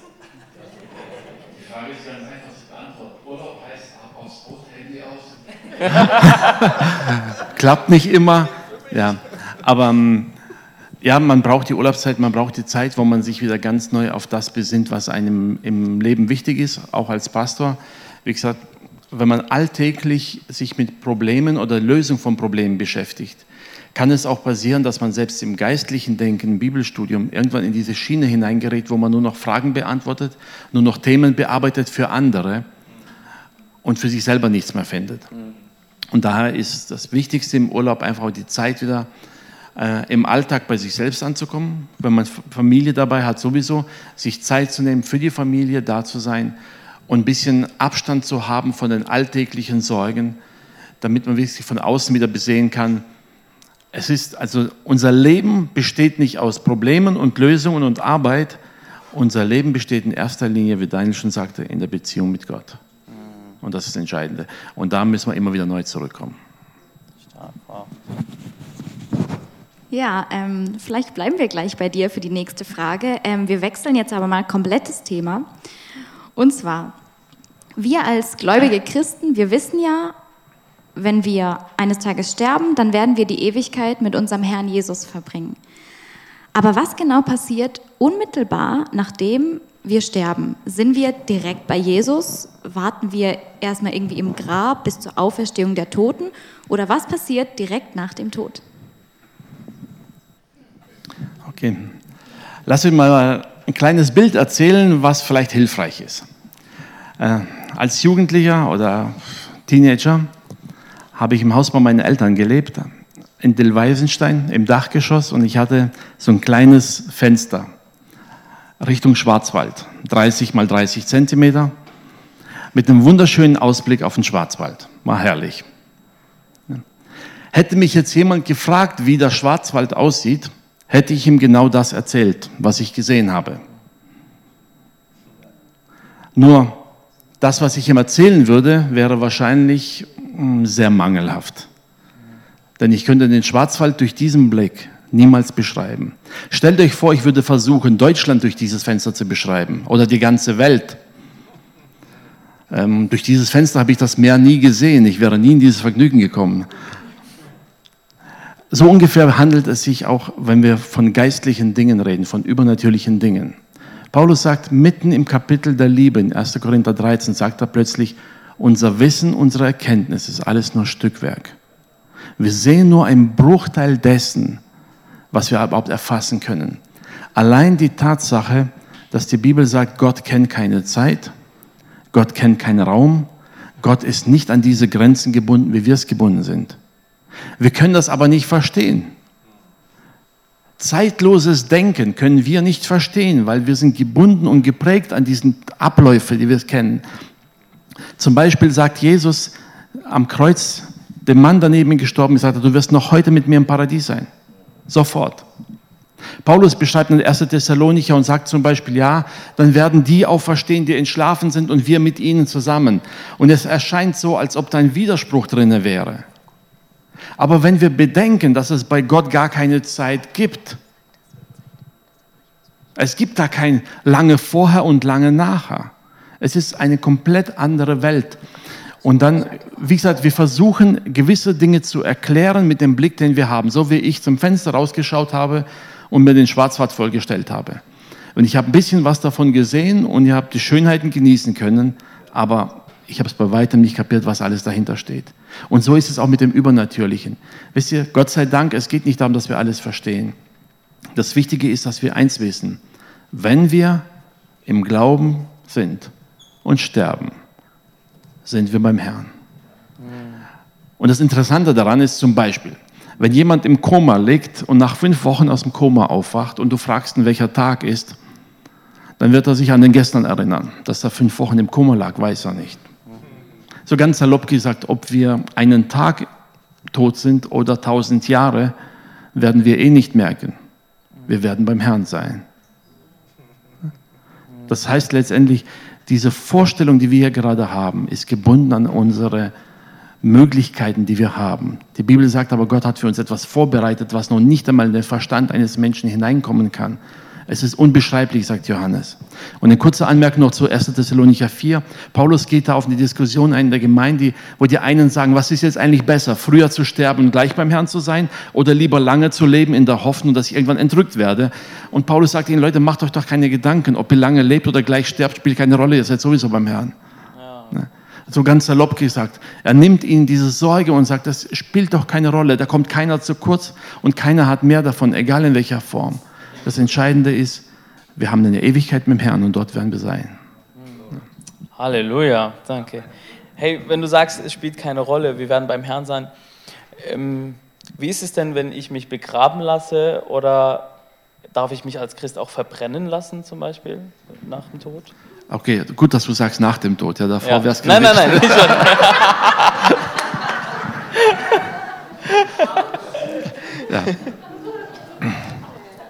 Okay, ähm, die Diskussion kommt immer wieder auf und ich möchte dazu sagen, zuallererst, die ganze Diskussion über Bestattungen ist in erster Linie ein kulturelles Problem. Wir denken aus der Kultur heraus, die wir gewohnt sind, aus der Tradition, die wir kennen. Jeden, den du heute fragst, würde sagen, was ist ein christliches Begräbnis, dann wird er sagen, im Sarg in der Erde. Wenn ich jetzt die Bibel aber lese, stelle ich fest, dass es in der Bibel fast nirgends erwähnt wird, dass jemand in der Erde begraben wurde. Die Menschen damals wurden fast immer in Leinentücher gewickelt und in Gräber gelegt, das heißt in Höhlen hineingelegt. Es waren Sammelgräber, Familiengräber in jeder Form. Es gibt ein Beispiel, wo jemand in der Erde verbuddelt wurde, ganz schnell, das war Mose, der in Ägypter erschlagen hat und damit es niemand mitkriegt, hat er ihn in der Erde schnell vergraben. Das war aber keine Bestattungsform, wie wir es tatsächlich erwarten würden. Aber um es kurz zu machen, wir haben uns mit dem Thema schon beschäftigt und wir haben eine kurze Aufstellung dazu gemacht, was wir als Gemeinde auch empfehlen, wie wir es sehen. Es ist keine Abhandlung theologisch, sondern einfach von uns der Standpunkt. Wenn jemand die haben will, einfach melden, die können wir gerne zur Verfügung stellen. Vielleicht können Sie die Technik auch einfach auf die Homepage stellen. Ganz salopp gesagt, es gibt Länder, da ist es kulturell gesehen Tradition, dass Tote verbrannt werden. Es ist für sie vollkommen normal. Bei uns nicht. Die Bibel gibt aber keine Vorschrift dazu. Die Bibel sagt nirgends konkret in der Bibel, wie wir mit einem Toten verfahren sollen, außer in den Gesetzen Moses, wo es heißt, wer einen Toten anrührt, der ist unrein. Und deshalb gibt es verschiedene Formen. Ich sage es immer ganz einfach für die, wenn du Zweifel hast, dann bleib bei der traditionellen christlichen Form des Abendlandes, dann hast du ein ruhiges Gewissen und kannst in Frieden sterben. Aber im Grunde genommen gibt es in der Bibel keine festgelegte Form, wie wir handeln sollen. Okay. Und das sollten wir auch niemandem auferlegen. Vielen Dank. Ja, danke dir für die Antwort. Ähm, wollen wir von dem Thema mal wieder weggehen und das Thema wieder wechseln? Und zwar, wir kommen jetzt zu einer Frage, die wahrscheinlich ganz, ganz viele von uns ähm, so richtig interessiert. Daniel, die Frage geht an dich. Für die, die den Daniel nicht kennen, der Daniel hat sich ähm, entschieden, alleine zu bleiben und nicht zu heiraten, ganz bewusst. Warum? Warum hast du dich entschieden, nicht zu heiraten? Und wann hast du dich entschieden? Wusstest du schon immer, dass du so voll alles für Gott geben möchtest und nicht heiraten möchtest? Hast du dich irgendwann dazu entschieden? Wie kam das und warum? Gute Frage. Ähm, ja, wie war die Geschichte? Also aufgewachsen bin ich im christlichen Elternhaus mit vielen Kindern und guten Eltern, die alle Jesus geliebt haben. Und ich habe verstanden, dass es einen Segen gibt in einer Familie, wo viele Kinder sind. Und ich habe diesen Segen gespürt. Und meine Prägung und auch mein, mein Wunsch und mein Herz war immer, Papa zu sein und mit einer Ehefrau und vielen Kindern zu haben und dort zusammen Gott anzubeten und zusammen ähm, als Vorbild in der Gemeinde zu sein, Gott zu dienen und Menschen werden sehen an meiner Ehe, meiner Familie, dass, dass, äh, dass Ehe sich lohnt. Ja, das brauchen wir in der Gemeinde, mehr und mehr. Gute Ehen, wo, wo man sagt, hey, die, die Ehe lohnt sich. Ähm, Gut, dann, so, so war ich in meinem Denken. Ich hatte gar keine Alternative. Das war mein Wunsch, das war mein Denken, das war meine Prägung, das war mein Hintergrund, das war das, was ich gesehen habe. Und so wollte ich es auch immer. So, und dann bin ich in die Jugendleitung gekommen. Und äh, ich habe jede Frau als meine potenzielle Frau gesehen. Und er hat eine Ehrfurcht vor Gott. Ich habe gesagt, hey, das kann ich nicht. Gott, wenn du willst, dass ich Jugendleiter werde, dass ich überhaupt mal Leiter werde, musst du mir helfen, weil sonst, sonst ist nur eine Frage der Zeit, bevor ich mit irgendjemandem ins Bett springe. Du musst mir helfen. Und da habe ich gebetet, Gott, ich hatte echt einen ein, ein Konflikt in meinem Herzen, weil ich will Gott dienen, aber ich kann das gar nicht. Bin wie getrieben. Und, und da habe ich gesagt, Gott, du musst mir helfen. Und hat Gott mir tatsächlich eine neue Sichtweise gegeben. Ich konnte jeden dieser Mädels anschauen wie meine Schwestern. Das war so einfach. Das war cool. Das Problem war, dann habe ich halt nichts mehr gesehen. ähm, genau, und dann habe ich halt Jugend geleitet. Die ganze Zeit hatte keine Freunde während dem und war treu mit, mit Jesus und, und wusste, okay, jetzt halte ich durch in der Jugendzeit, alles ist gut. Ähm, und, und das war gut. Gott, Gott hat meinen mein Dienst erhoben, zwar sehr stark, wo ich Einfluss genommen habe. Ähm, alles Gnade Gottes. Und dann habe ich die Steuerberaterprüfung gemacht. Und äh, da war ich so im heiratsfähigen Alter, wo ich dann alles schon hatte, Steuerberaterprüfung, war gut versorgt, war in der Gemeinde drin. Und dann habe ich gedacht, jetzt kommt's. Jetzt kommt der Engel vom Herrn mit dieser Bassstimme. Daniel, du warst treu. Jetzt schicke ich dich in eine Ehe und ich habe eine Frau für dich vorbereitet. So habe ich gedacht, wird Gott zu mir sprechen. Weil ich immer noch geprägt war von meinem, von dem, was ich geglaubt habe, was ich gesehen habe, was ich für einen Wunsch ich hatte seit meiner Kindheit. Und, ähm, und so habe ich ge gedacht, jetzt bin ich fertig, ich bin kein Jugendleiter mehr, jetzt habe ich Zeit, jetzt kann ich locker in eine Ehe rein und ich war treu. Ich war sauber bis dahin, alles war gut. Ähm, und ich habe auf den Engel Gottes gewartet. Und er kommt ein Jahr nicht und zwei Jahre kommt er nicht und ich warte auf ihn und er kommt nichts. Und irgendwann habe ich eine Auszeit mit Gott genommen und habe eine Zeit genommen, wo ich Urlaub mache. Ich mache es also ein bisschen anders, ich mache da mein Handy auch aus, aber ich, habe eine Zeit alleine mit dem Herrn, miete meistens so ein Haus und dann habe ich, faste ich da Himmelserlebnisse und so weiter. Ziemlich gut. Und dann hatte ich während der Zeit, habe ich diese Frage mit Gott beantwortet. Gott, willst du überhaupt, dass ich heirate oder nicht? Diese, diese Grundfrage, die jetzt gerade gestellt wird. Willst du, dass ich heirate oder nicht? Und dann fragt er mich zurück, und das hat mein ganzes Denken verändert damals. Daniel, was willst du? Zum ersten Mal muss ich nachdenken, was ich überhaupt will. Also, ich hatte die Prägung, was ich machen soll, was ich machen kann, nicht was ich machen will. Und Gott fragt mich zurück, was willst du? Und eins habe ich schon verstanden, soweit wie ich dann war, meine Entscheidung treffe ich nicht aufgrund meines Willens, sondern aufgrund des Wortes Gottes. Mein Wille muss ich dem Wort unterordnen. Und, und dann habe ich gesagt, okay, was ist, was ist Gottes Wille überhaupt? Und dann habe ich erst Korinther 7 gelesen, das ist das meistgelesenste Buch in meinem Leben. 1. Korinther 7, da geht es um dieses äh, Alleinsein, ja oder nein. Und, ähm, und ich habe das so oft durchgelesen und durchstudiert. Und, und da gibt es eine Schlüsselvers in 1. Korinther 7, Vers 37, da steht drin, ähm, wer, wer Macht hat über seinen eigenen Willen, nicht getrieben ist, ähm, im Herzen feststeht und sich entschieden hat, äh, nicht zu heiraten, der handelt gut. Und und ich habe die ganzen Sachen geprüft in meinem Herzen. Ist das möglich für mich, diesen Weg, den Paulus beschreibt, dass man alleine sein kann für Jesus? Ist es möglich, dass ich diesen Weg gehen kann oder nicht? Ich kannte niemanden um mich herum, der diesen Weg so gegangen ist. Also niemand.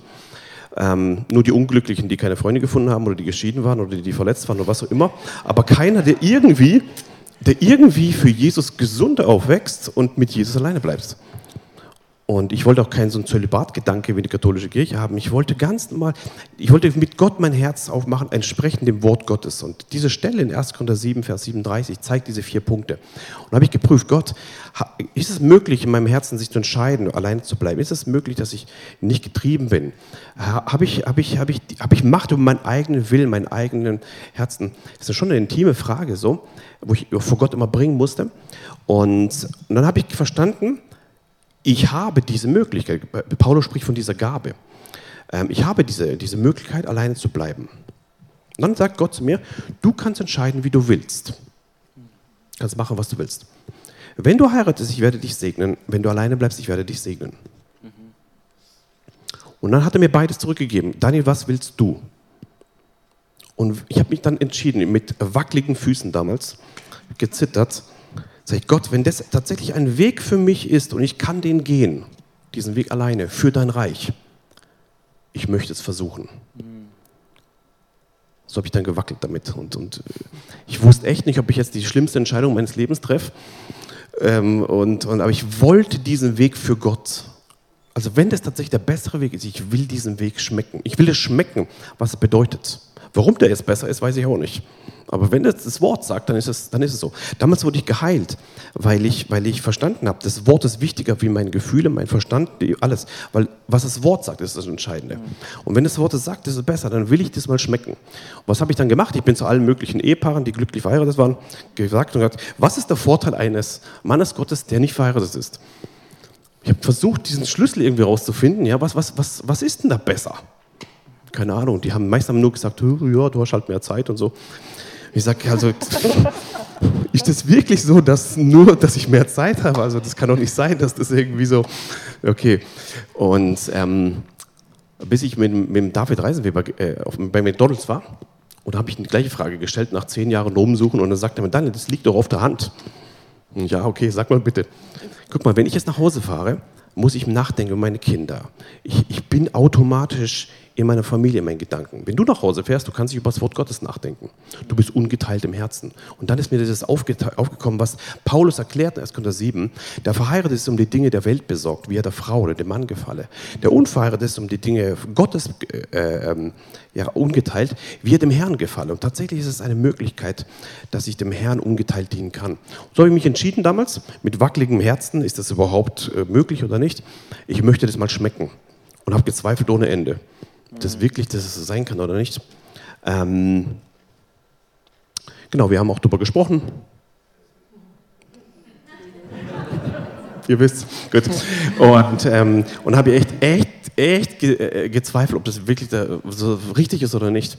Und jedes Mal, wenn dann wieder ein Problem kam, habe ich wieder erst Korinther 7 gelesen, die ganze Zeit, die ganze Zeit.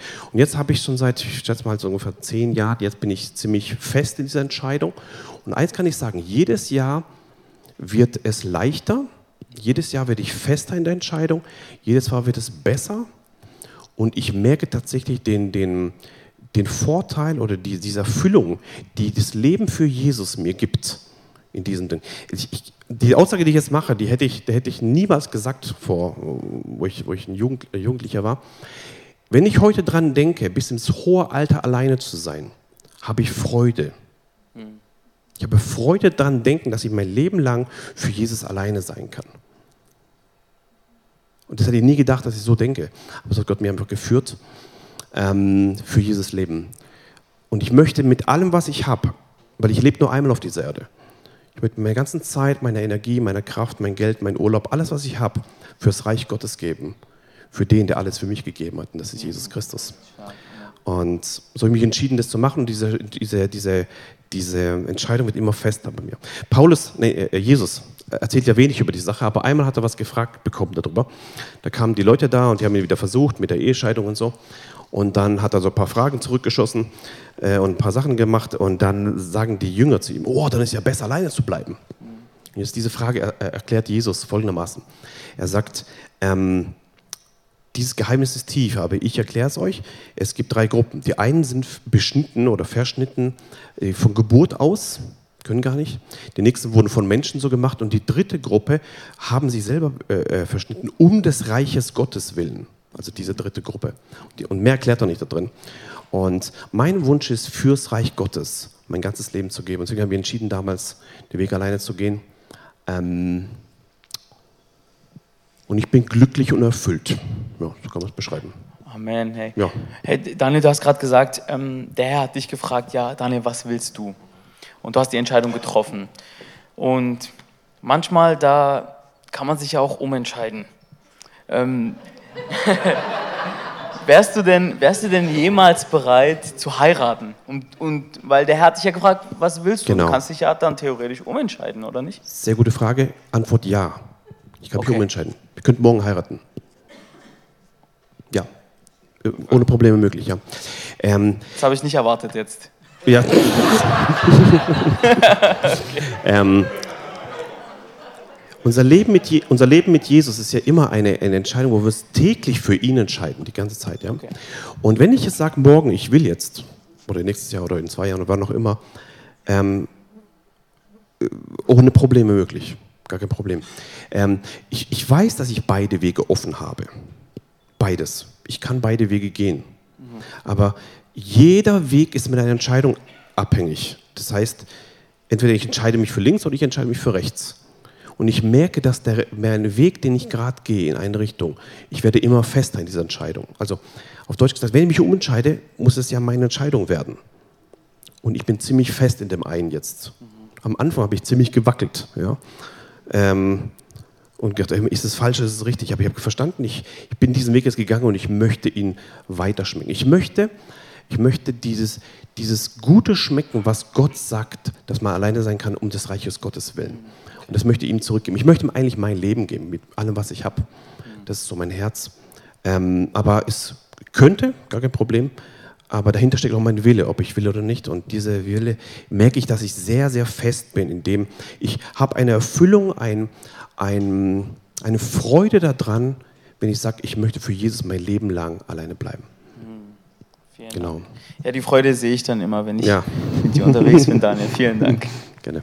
Ja, danke, dass du auch so offen da mit uns drüber sprichst ähm, Gerne. und da einfach dein Herz auch geöffnet hast. Ja, jetzt haben wir deine Sichtweise gehört. Was ist denn jetzt, wenn, wenn jemand noch vor der Entscheidung steht, heirate ich oder bleibe ich alleine? Und sagen wir, ich stehe jetzt vor dieser Entscheidung und ich weiß, ich bin berufen in den vollzeitlichen Dienst. Was ist dann besser oder was ist da sinnvoller? Ähm, Edmund, du bist ja jetzt schon viele, viele Jahre verheiratet. Ähm, vielleicht kannst du uns da einfach aus deiner Erfahrung auch berichten. Was, was ist da der bessere Weg? Ja.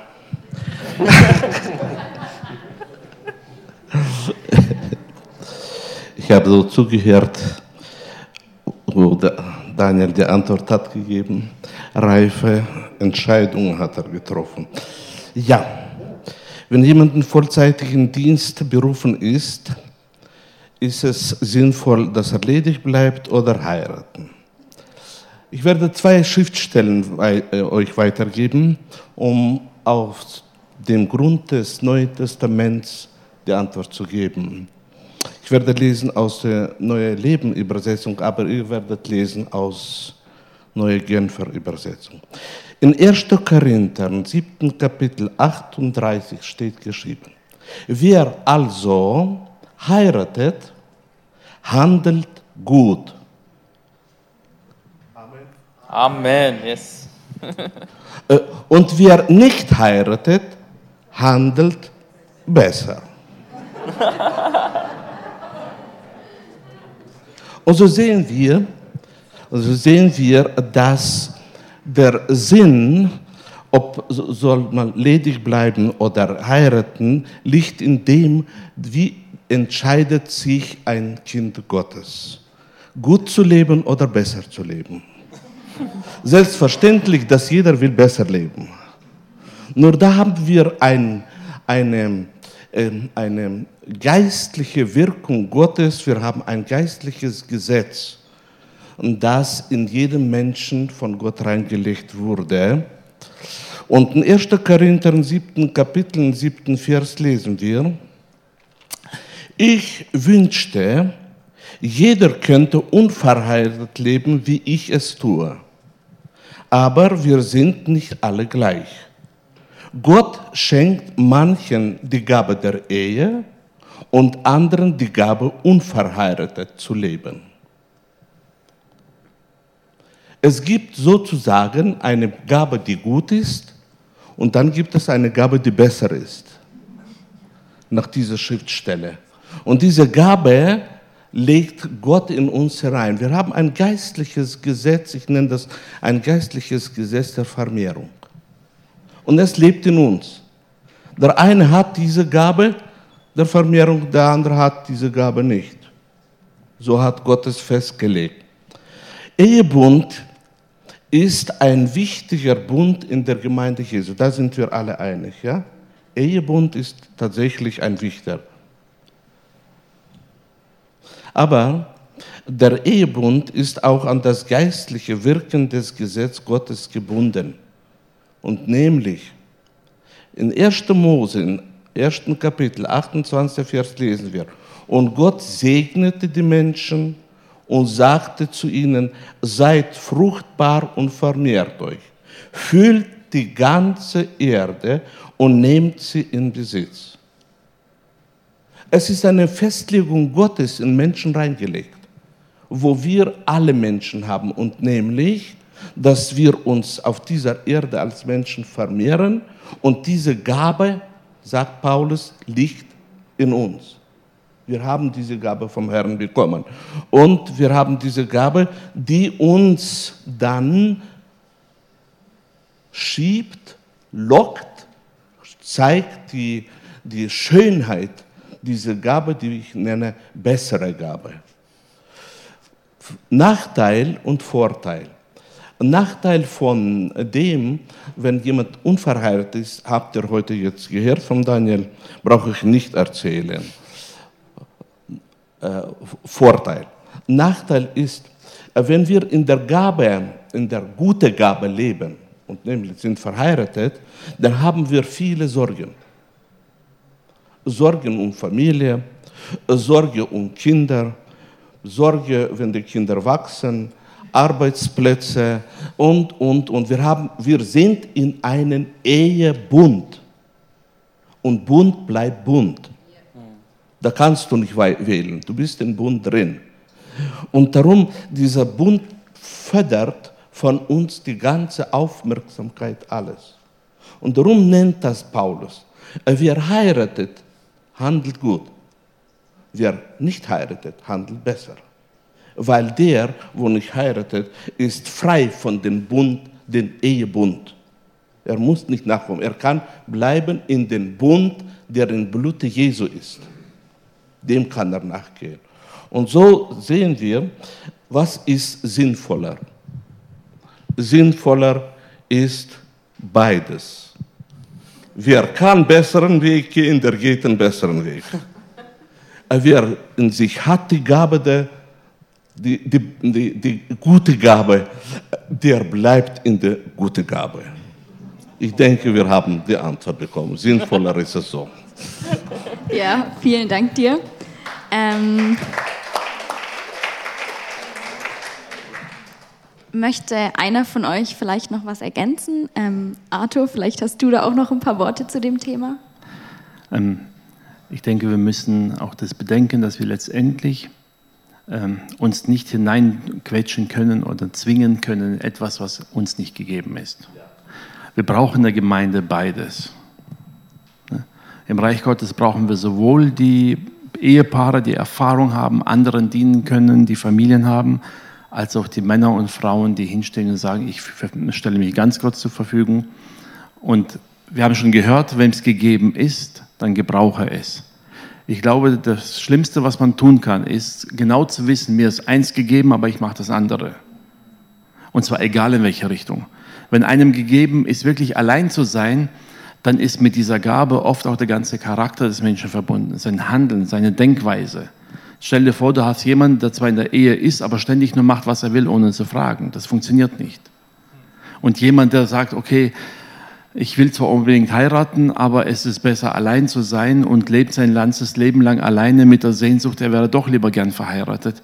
Das wird auch nichts. Ich denke, wir müssen ehrlich sein, uns gegenüber darin offen sein. Und nur so können wir ein Segen für das Reich Gottes sein, für die Gemeinde sein, wenn es speziell auf Dienst bezogen ist. Nur dann werden wir wirklich von ganzem Herzen erfüllt dienen können, wenn wir ein tatsächliches Leben haben, wo wir wissen, ich bin im Willen Gottes. Wenn man innerlich schon diesen Kampf hat, dann wird man diesen Kampf auch in den Dienst hineintragen und das bringt nie Gutes hervor. Also ich muss zugeben, dass ähm, das eine Gabe ist, das habe ich äh, neu gelernt. Ähm, woher, weiß man, woher weiß man denn jetzt, ob, äh, ob man diese Gabe der Ehelosigkeit denn hat? Daniel, woher weiß ich das jetzt? Gehst zu meinem Papa und der prüft mich. ja, ähm, also was Arthur sagt, ist wichtig, sei ehrlich. Okay. Tatsächlich, wir dürfen nicht etwas Religiöses drauf oder versuchen, irgendwas zu, äh, äh, aus Leistung zu machen, sondern ehrlich sein, wie geht es einem Herzen, womit kämpft man wirklich so?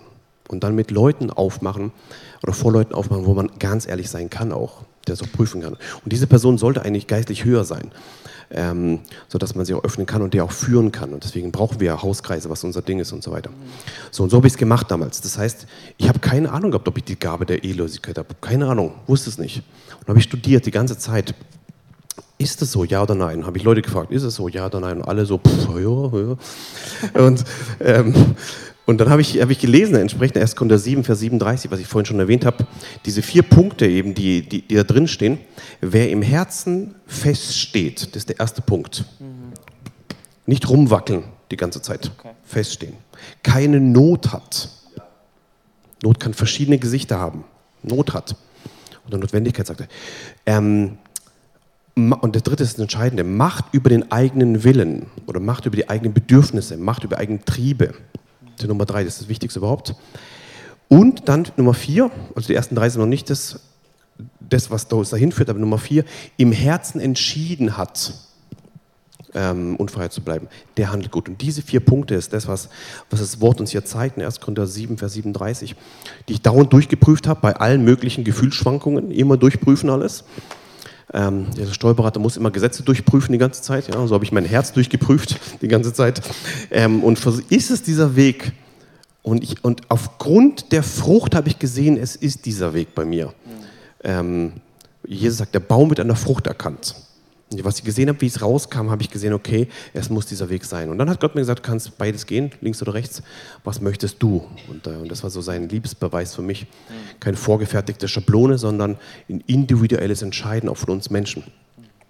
Und entschieden wollte ich dann, wo ich weiß, okay, ich habe diese Möglichkeit, ich habe diesen Weg, ich habe diese, diese, diese Gabe, eine Gabe vom Herrn bekommen. Ob ich sie nutze oder nicht, ist meine Entscheidung. So wie für uns alle. Wir haben alle viele Gaben. Ob wir sie nutzen für den Herrn, ist unsere Entscheidung. Und ich habe entschieden, ich möchte in dieser Gabe leben. Ich möchte diesen Weg gehen. Und nach 1. Korinther 7, Vers 37 können wir eben prüfen, ob wir diese Gabe haben oder nicht. Genau, also meistens im Seelsorgegespräch, wenn, wenn Leute zu mir kommen, gerade Jungs, die dann alleine bleiben wollen, dann gehe ich diese vier Punkte mit denen durch. Und wenn man echt ehrlich ist, dann öffnen sie sich.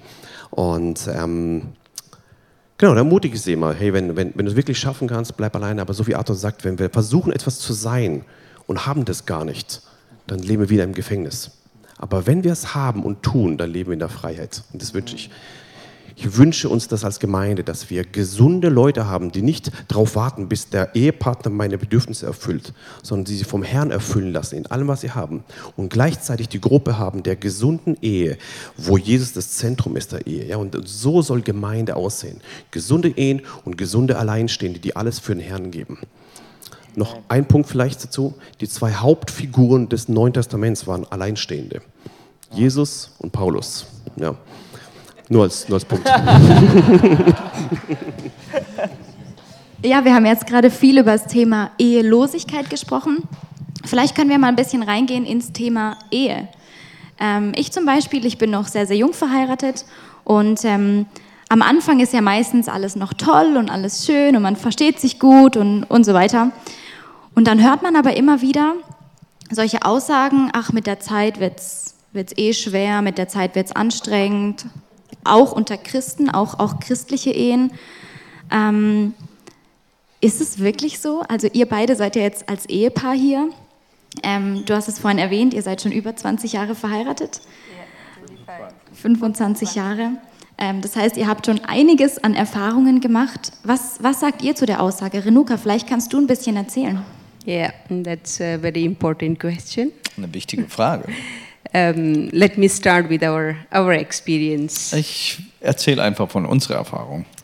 Um, we both have come from the East and West, Wir kommen, der eine vom Osten, der andere vom Westen, different cultures, Es sind verschiedene Kulturen different mentalities, und Mentalität. and then, uh, you know, we loved each other, we got married. Und wir lieben uns einander und wir, sind, wir haben geheiratet. Yeah, but uh, uh, the beginning we had uh, really uh, challenging times.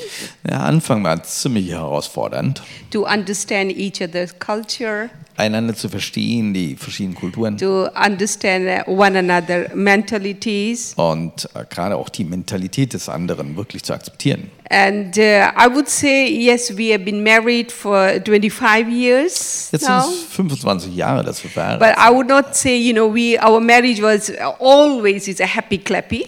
Und ich kann auf jeden Fall nicht sagen, dass unsere äh, Ehe immer so diese happy clappy Ehe war. Yeah, but there was a, time of uh, discussion, uh, argument, Da gibt es Zeiten der Meinungsverschiedenheiten und, und wo wir auch wirklich streiten miteinander. a long, longer discussion. Zumindest lange Diskussionen Even haben. though we both uh, are serving the Lord, Obwohl wir auch beide dem Herrn dienen. but still there was a challenges there. Doch haben wir Herausforderungen. Uh, but we all, we found the um, the way. Aber wir haben einen Weg gefunden. We always uh, we we always had devotion together. Nummer eins, täglich machen wir die Andacht miteinander. And uh, since we got married, Und das machen wir seit dem Tag, dass wir verheiratet we are sind. we are uh, doing our devotion Und das tun wir together. bis heute. That we always try to put the the Jesus in the middle of our marriage. Das heißt, wir, wir nehmen Jesus jeden Tag in die Mitte unserer Ehe. Whatever we had the weaknesses and the challenges, Wo immer auch unsere äh, Schwachheiten sind, unsere Herausforderungen. the Lord uh, the Lord spoke to both of us. Das spricht der Herr zu jedem von uns. We try to understand, we try to please one another. Dann, dann versuchen wir den anderen zu verstehen und, und wir versuchen dem anderen zu gefallen. Yes, and uh, we are, uh, yeah, sometimes we also have the, the discussion as well. Ja, wir hatten so manche Auseinandersetzungen, doch schon. Yeah, I mean, I just want to be honest. Ich, ich will da einfach ehrlich sein. Yeah, and then we worked out. And, Aber wir uh, haben sie ausgearbeitet. yeah, and uh, uh, I would say, uh, yes, the marriage is a covenant. Also Ehe ist auf jeden Fall ein Bund. Yeah, and then we, as a two person, uh, we we are in a marriage covenant. Und zwei Personen haben sich entschlossen, haben diesen Bund miteinander We geschlossen. have to work together. Und jetzt heißt es, miteinander zu arbeiten. There is a challenge in the marriage uh, or any other relationship. Du hast Herausforderungen, die gibt es aber auch in jeder Beziehung. The close you come to one another, Und je näher man sich kommt, you find, uh, you know, uh, uh, there are the area you have to adjust. umso mehr wirst du diese Bereiche finden, wo du jetzt dich dem anderen anpassen musst. Because in marriage, uh, uh, there are different uh, opinion, Man, man findet verschiedene Meinungen zu tausend Punkten. different logics is there, Man hat sogar verschiedene Logik. different culture. Even though maybe you are uh, the German, Und äh, selbst wenn du jetzt der Deutsche bist, but you have raised up with a different, uh, you have raised in a different family with a different, uh, yeah, uh, dann, way. dann hast du äh, den Weg, wie eine Familie heranwächst und wie Dinge getan werden, die hast du ganz anders erlebt. So I would say the different cultures you Und, have, und, und, und äh, diesen Kulturunterschied or hast the different da. likenesses. Und dann hast du natürlich auch, äh, jeder liebt was anderes. Because of the differentiates, there, are, because of that, there are sometimes it is a clash, and sometimes is there is a arguments Und es sind diese Unterschiede, die, die, die eigentlich der Hintergrund sind, warum wir da eine Auseinandersetzungen haben. The, the important thing is we need to find the goal. What is my goal for the marriage? Aber die Frage, die wir uns stellen müssen, was ist denn überhaupt das Ziel unserer Ehe? Our goal is to please one another, Ist das Ziel nicht, dass wir uns einander gefallen? uh, not to avoid our partner, Dass, dass, dass wir nicht äh, unserem Partner aus dem Weg gehen? but your goal need to be, uh, uh, you know, to have the the one mind. Wir haben ein Ziel, dass wir, dass wir eine Meinung werden. And uh, even though there are different, um, um, different understanding is there, but uh, try to come uh, in one mind together. Egal wie unterschiedlich unser Verständnis sein mag, aber wir halten dieses Ziel vor Augen. Wir wollen uns vereinigen äh, in unserer Meinung. Yes, uh, there are the arguments are there, but we should not leave it just like that. You know, you're arguing and you know going your ways. Wenn du jetzt eine Auseinandersetzung hast, dann ist es wichtig, dass du jetzt nicht einfach auseinanderläufst und jeder geht seinen Weg. Yeah, and then you know, and then you uh, you leave the hurt, Weil dann, dann hinterlässt du unheimlich viele Verletzungen. and then they bring the cracks in the in the relationship. Das bringt dann einen Schaden, das bringt die, die Brüche in die äh, Beziehung rein. Uh, in the relationship, you know, it, it happens like you know, it's my ego, it's my pride, and I don't want to to compromise. Comes. Das Erste, was im Weg kommt, ist eigentlich unser Ego, ne? dieses, dieses Selbst, dieses Ich. Ne? Das, das ist natürlich Stolz. And then what happens in the that's the end result is you know you make your personal decision and you like to go with your own friend alone Ja, und dann, dann aus diesem Ego, ist, dann triffst du doch deine eigene Entscheidung, dann gehst du lieber mit deinen Freunden weg. and then you you you are not sharing everything to your partner you're keeping the secret Dann bist du nicht bereit, alles deinem äh, Partner zu sagen. Du behältst ein paar Dinge für dich selbst, behältst Geheimnisse. of course the, the uh, if you will do continue these are the things your marriage will go bad to worse Das, kann, das kannst du selber ausrechnen. Wenn du das jetzt kontinuierlich tust und hältst immer Dinge so ein bisschen geheim, ja, das wird von Tag zu Tag schlechter. schlechter. but but we both uh, the partner have to work together Also wollen wir als Ehepartner immer miteinander arbeiten. even though we have the uh, different opinion and we discuss we argue Wir lassen es zu, dass wir verschiedene Meinungen haben und Auseinandersetzungen lassen wir auch zu.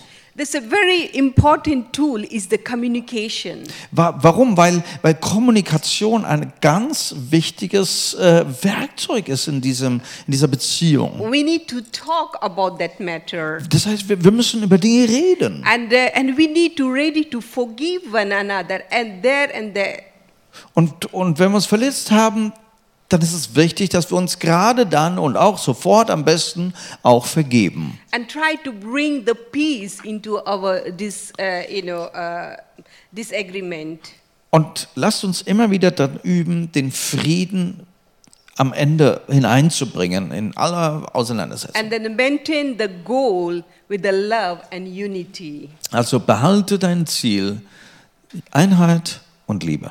And then every day you have to look for something for the common you can do together. Äh, jeden Tag kann man suchen, was können wir irgendwie zusammentun, was, ist, was haben wir Gemeinsames. And the other thing is you never speak the negative about your partner to somebody else. Dieses möchte ich sagen, also sprich nie etwas Negatives über deinen Partner zu jemandem. Uh, I would say, um, honestly, you know, uh, I've been to married uh, uh, to Ralph for 25 years. I've been repeating many Ich, times. ich darf das ehrlich sagen, jetzt nach diesen 25 Jahren verheiratet sein mit Even though some of the thing maybe I don't like about da, das sind so manche Dinge, die mir nicht so gefallen but bei I ihm. never spoken any single time negative about him to somebody. Aber doch habe ich mich zurückgehalten und nie etwas Negatives über ihn zu irgendeinem anderen gesagt. So I always try to, to respect him uh, even in front of Ich others. versuche ihn zu respektieren vor anderen Menschen. Yeah, so we need to respect one another. Es ist wichtig, dass wir uns einander Uh, respektieren. to find ways to please your partner. Und dann, wir wollen diese Wege finden, wie wir dem anderen gefallen können. And the other important thing is, you know, make, um, uh, you know, changes in yourself.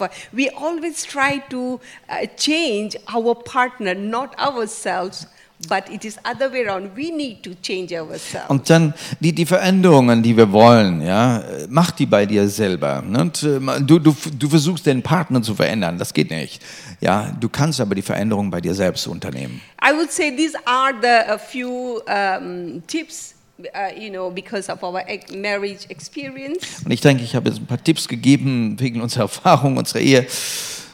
Uh, mm, I don't believe, you know, if we, um, you know, the, the, our marriage will go, you know, bad to worse. Und, und, und das ist der Grund, warum ich es nicht glaube, dass, dass eine Ehe ähm, unbedingt schlechter werden muss im Laufe der Zeit. If we remember, the marriage is a covenant, Wir bleiben dran, wir erinnern uns, die Ehe ist ein Bund. and we have we have promised before God. Und wir haben dieses Versprechen auch vor Gott To ausgesprochen. together and stay together and love Dass wir together. miteinander leben, miteinander bleiben. So then our marriage is not will go to bad to worse, but if we will work together, love one another, then our marriage will go better and better. Wir können an der Ehe arbeiten, wir können an unserer Liebe arbeiten und so wird unsere Ehe besser As the Bible besser. says, Und wie die Bibel sagt, not looking to your own interest, schau nicht auf deine eigenen Interessen nur, but each of you to interest of others. sondern jeder sollte sich äh, mit den Interessen des Partners äh, beschäftigen. So as a partner, we need to see our partner other uh, interest, Ja, schau die Interessen deines Partners an not my interest, my you know ja, desire. und suche nicht gerade nur deine eigenen. So and then you know the, your marriage will be. Und dann better glaube ich, dass deine Ehe immer besser wird. I hope I have answered you. Ich hoffe, ich habe eure Frage Ja, beantwortet. das hast du auf jeden Fall. Ich bin, ihr seid wahre Helden. Also ich bin sicher, dass viele Ehepaare und all die, die die Ehe noch vor sich haben, mit gespitzten Ohren zugehört haben. ähm, zum Abschluss wollen wir ein neues Thema, in ein neues Thema einsteigen. Ähm, Israel ist ja ein sehr umstrittenes Thema. Und ähm, Ralf, die Frage geht jetzt an dich. Ähm, Israel eine Nation sei wie jede andere Nation. Ist es tatsächlich euer Verständnis vom Gottesvolk? Nun, eine ganz kurze Antwort wäre nein. Aber ich möchte es doch ein bisschen länger machen, meine Antwort. Ja, Ja, bitte. Denn äh, Israel, das ist einfach begeistert. Ich freue mich, ich freue mich, dass Israel wieder eine Nation geworden ist und dass wir das in unseren Tagen erleben dürfen. Das ist doch ein Privileg, ja. Wow, eine Nation, die, die, die, die, die Gott erwählt hat. Das ist ein Volk. Israel ist für uns ja ein Anschauungsbeispiel. Für uns, für die Gemeinde. 1. Korinther 10, Vers 11 sagt es ja ganz klar. All diese Dinge aber widerfuhren jeden, also dem Volk Israel, als Vorbilder und sind geschrieben worden zu unserer Ermahnung, auf welche das Ende der Zeitalter gekommen ist. Also bis ans Ende der Zeitalter, ja, sind sie und bleiben sie ein Anschauungsbeispiel.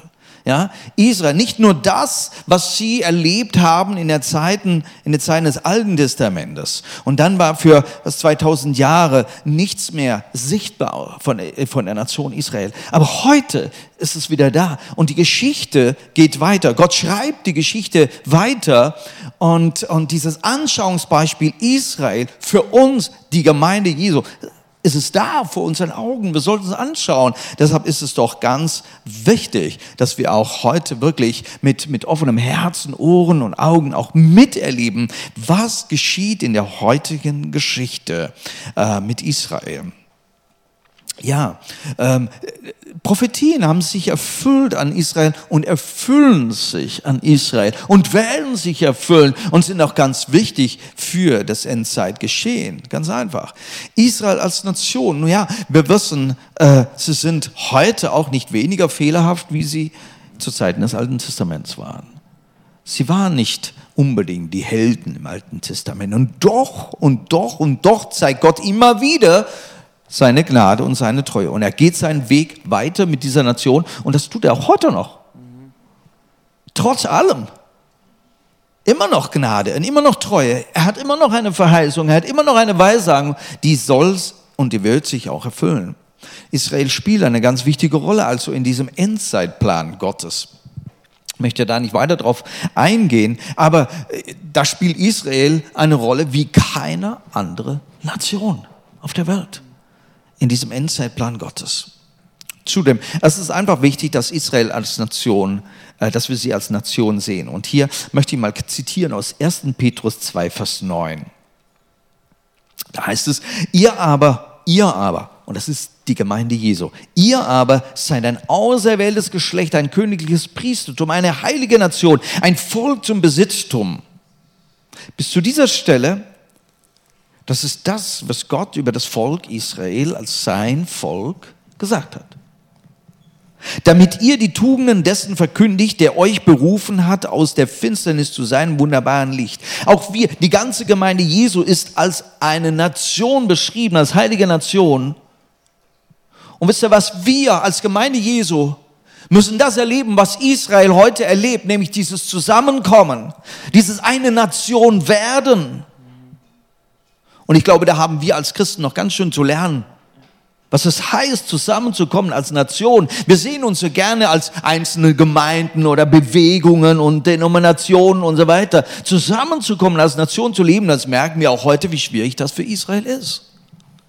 Also diesen Bibelvers zu verstehen, was es heißt, eine heilige Nation zu sein, als Gemeinde Jesu, wow, lasst uns noch bis heute ein Anschauungsbeispiel nehmen an dem Volk Israel und Gott ist immer noch der Gott der Gnade und Treue. Und, das, und seine Gnade und Treue ist auch mit uns als Gemeinde, auch wir als heilige Nation. Gott sei Dank.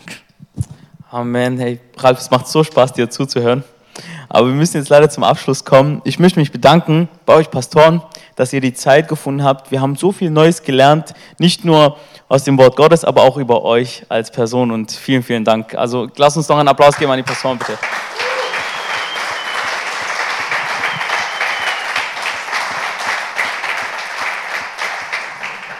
Ja, also ich möchte mich aber auch bei der Gemeinde bedanken für die vielen tollen Fragen, die uns erreicht haben. Ja, das war ein riesen, äh, das war ein Riesenspaß, äh, das Ganze vorzubereiten mit Evelyn. Und ähm, dazu nochmal ein großes Dank an euch, liebe Gemeinde. Und zum Abschluss, lieber Edmund, würde ich dich gerne bitten, für uns zu beten, dass wir den Segen bekommen und dann ins Wochenende starten.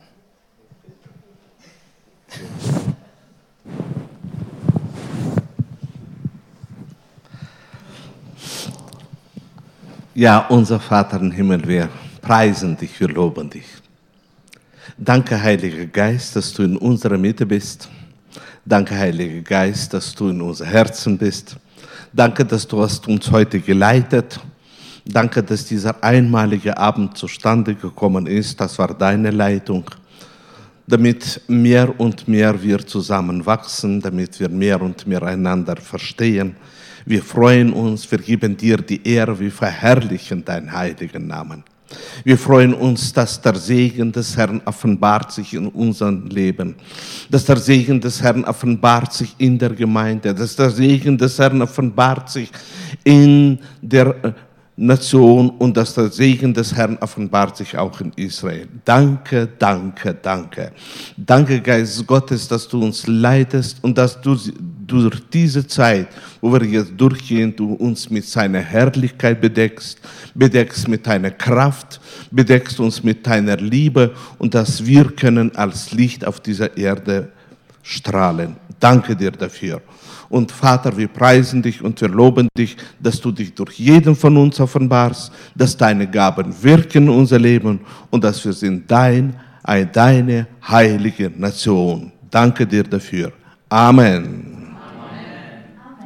Amen. Ja, schön, dass ihr mit dabei wart und wir wünschen euch noch Gottes Segen und bis zum nächsten Mal.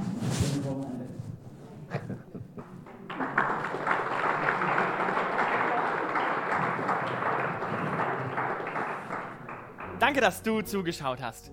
Falls sich die Predigt angesprochen hat oder du einfach nur Gebet brauchst, sind wir gerne für dich da. Schreib uns eine E-Mail an gebet.missionswerk-sdf.de oder lass uns telefonieren montags bis freitags von 9 bis 13 Uhr unter der eingeblendeten Telefonnummer. Wenn du noch weitere Predigten hören möchtest oder über unsere Teachings mehr erfahren willst, findest du diese auf unserem YouTube-Kanal. Aktuelle Infos findest du auf Instagram oder Facebook. Du bist auch herzlich eingeladen zu unseren Gottesdiensten. Diese finden statt samstags um 18.30 Uhr und sonntags um 10 Uhr. Bitte melde dich per Mail oder per Telefon auf jeden Fall bei uns an. Das war's von meiner Seite aus. Ich wünsche dir Gottes reichen Segen.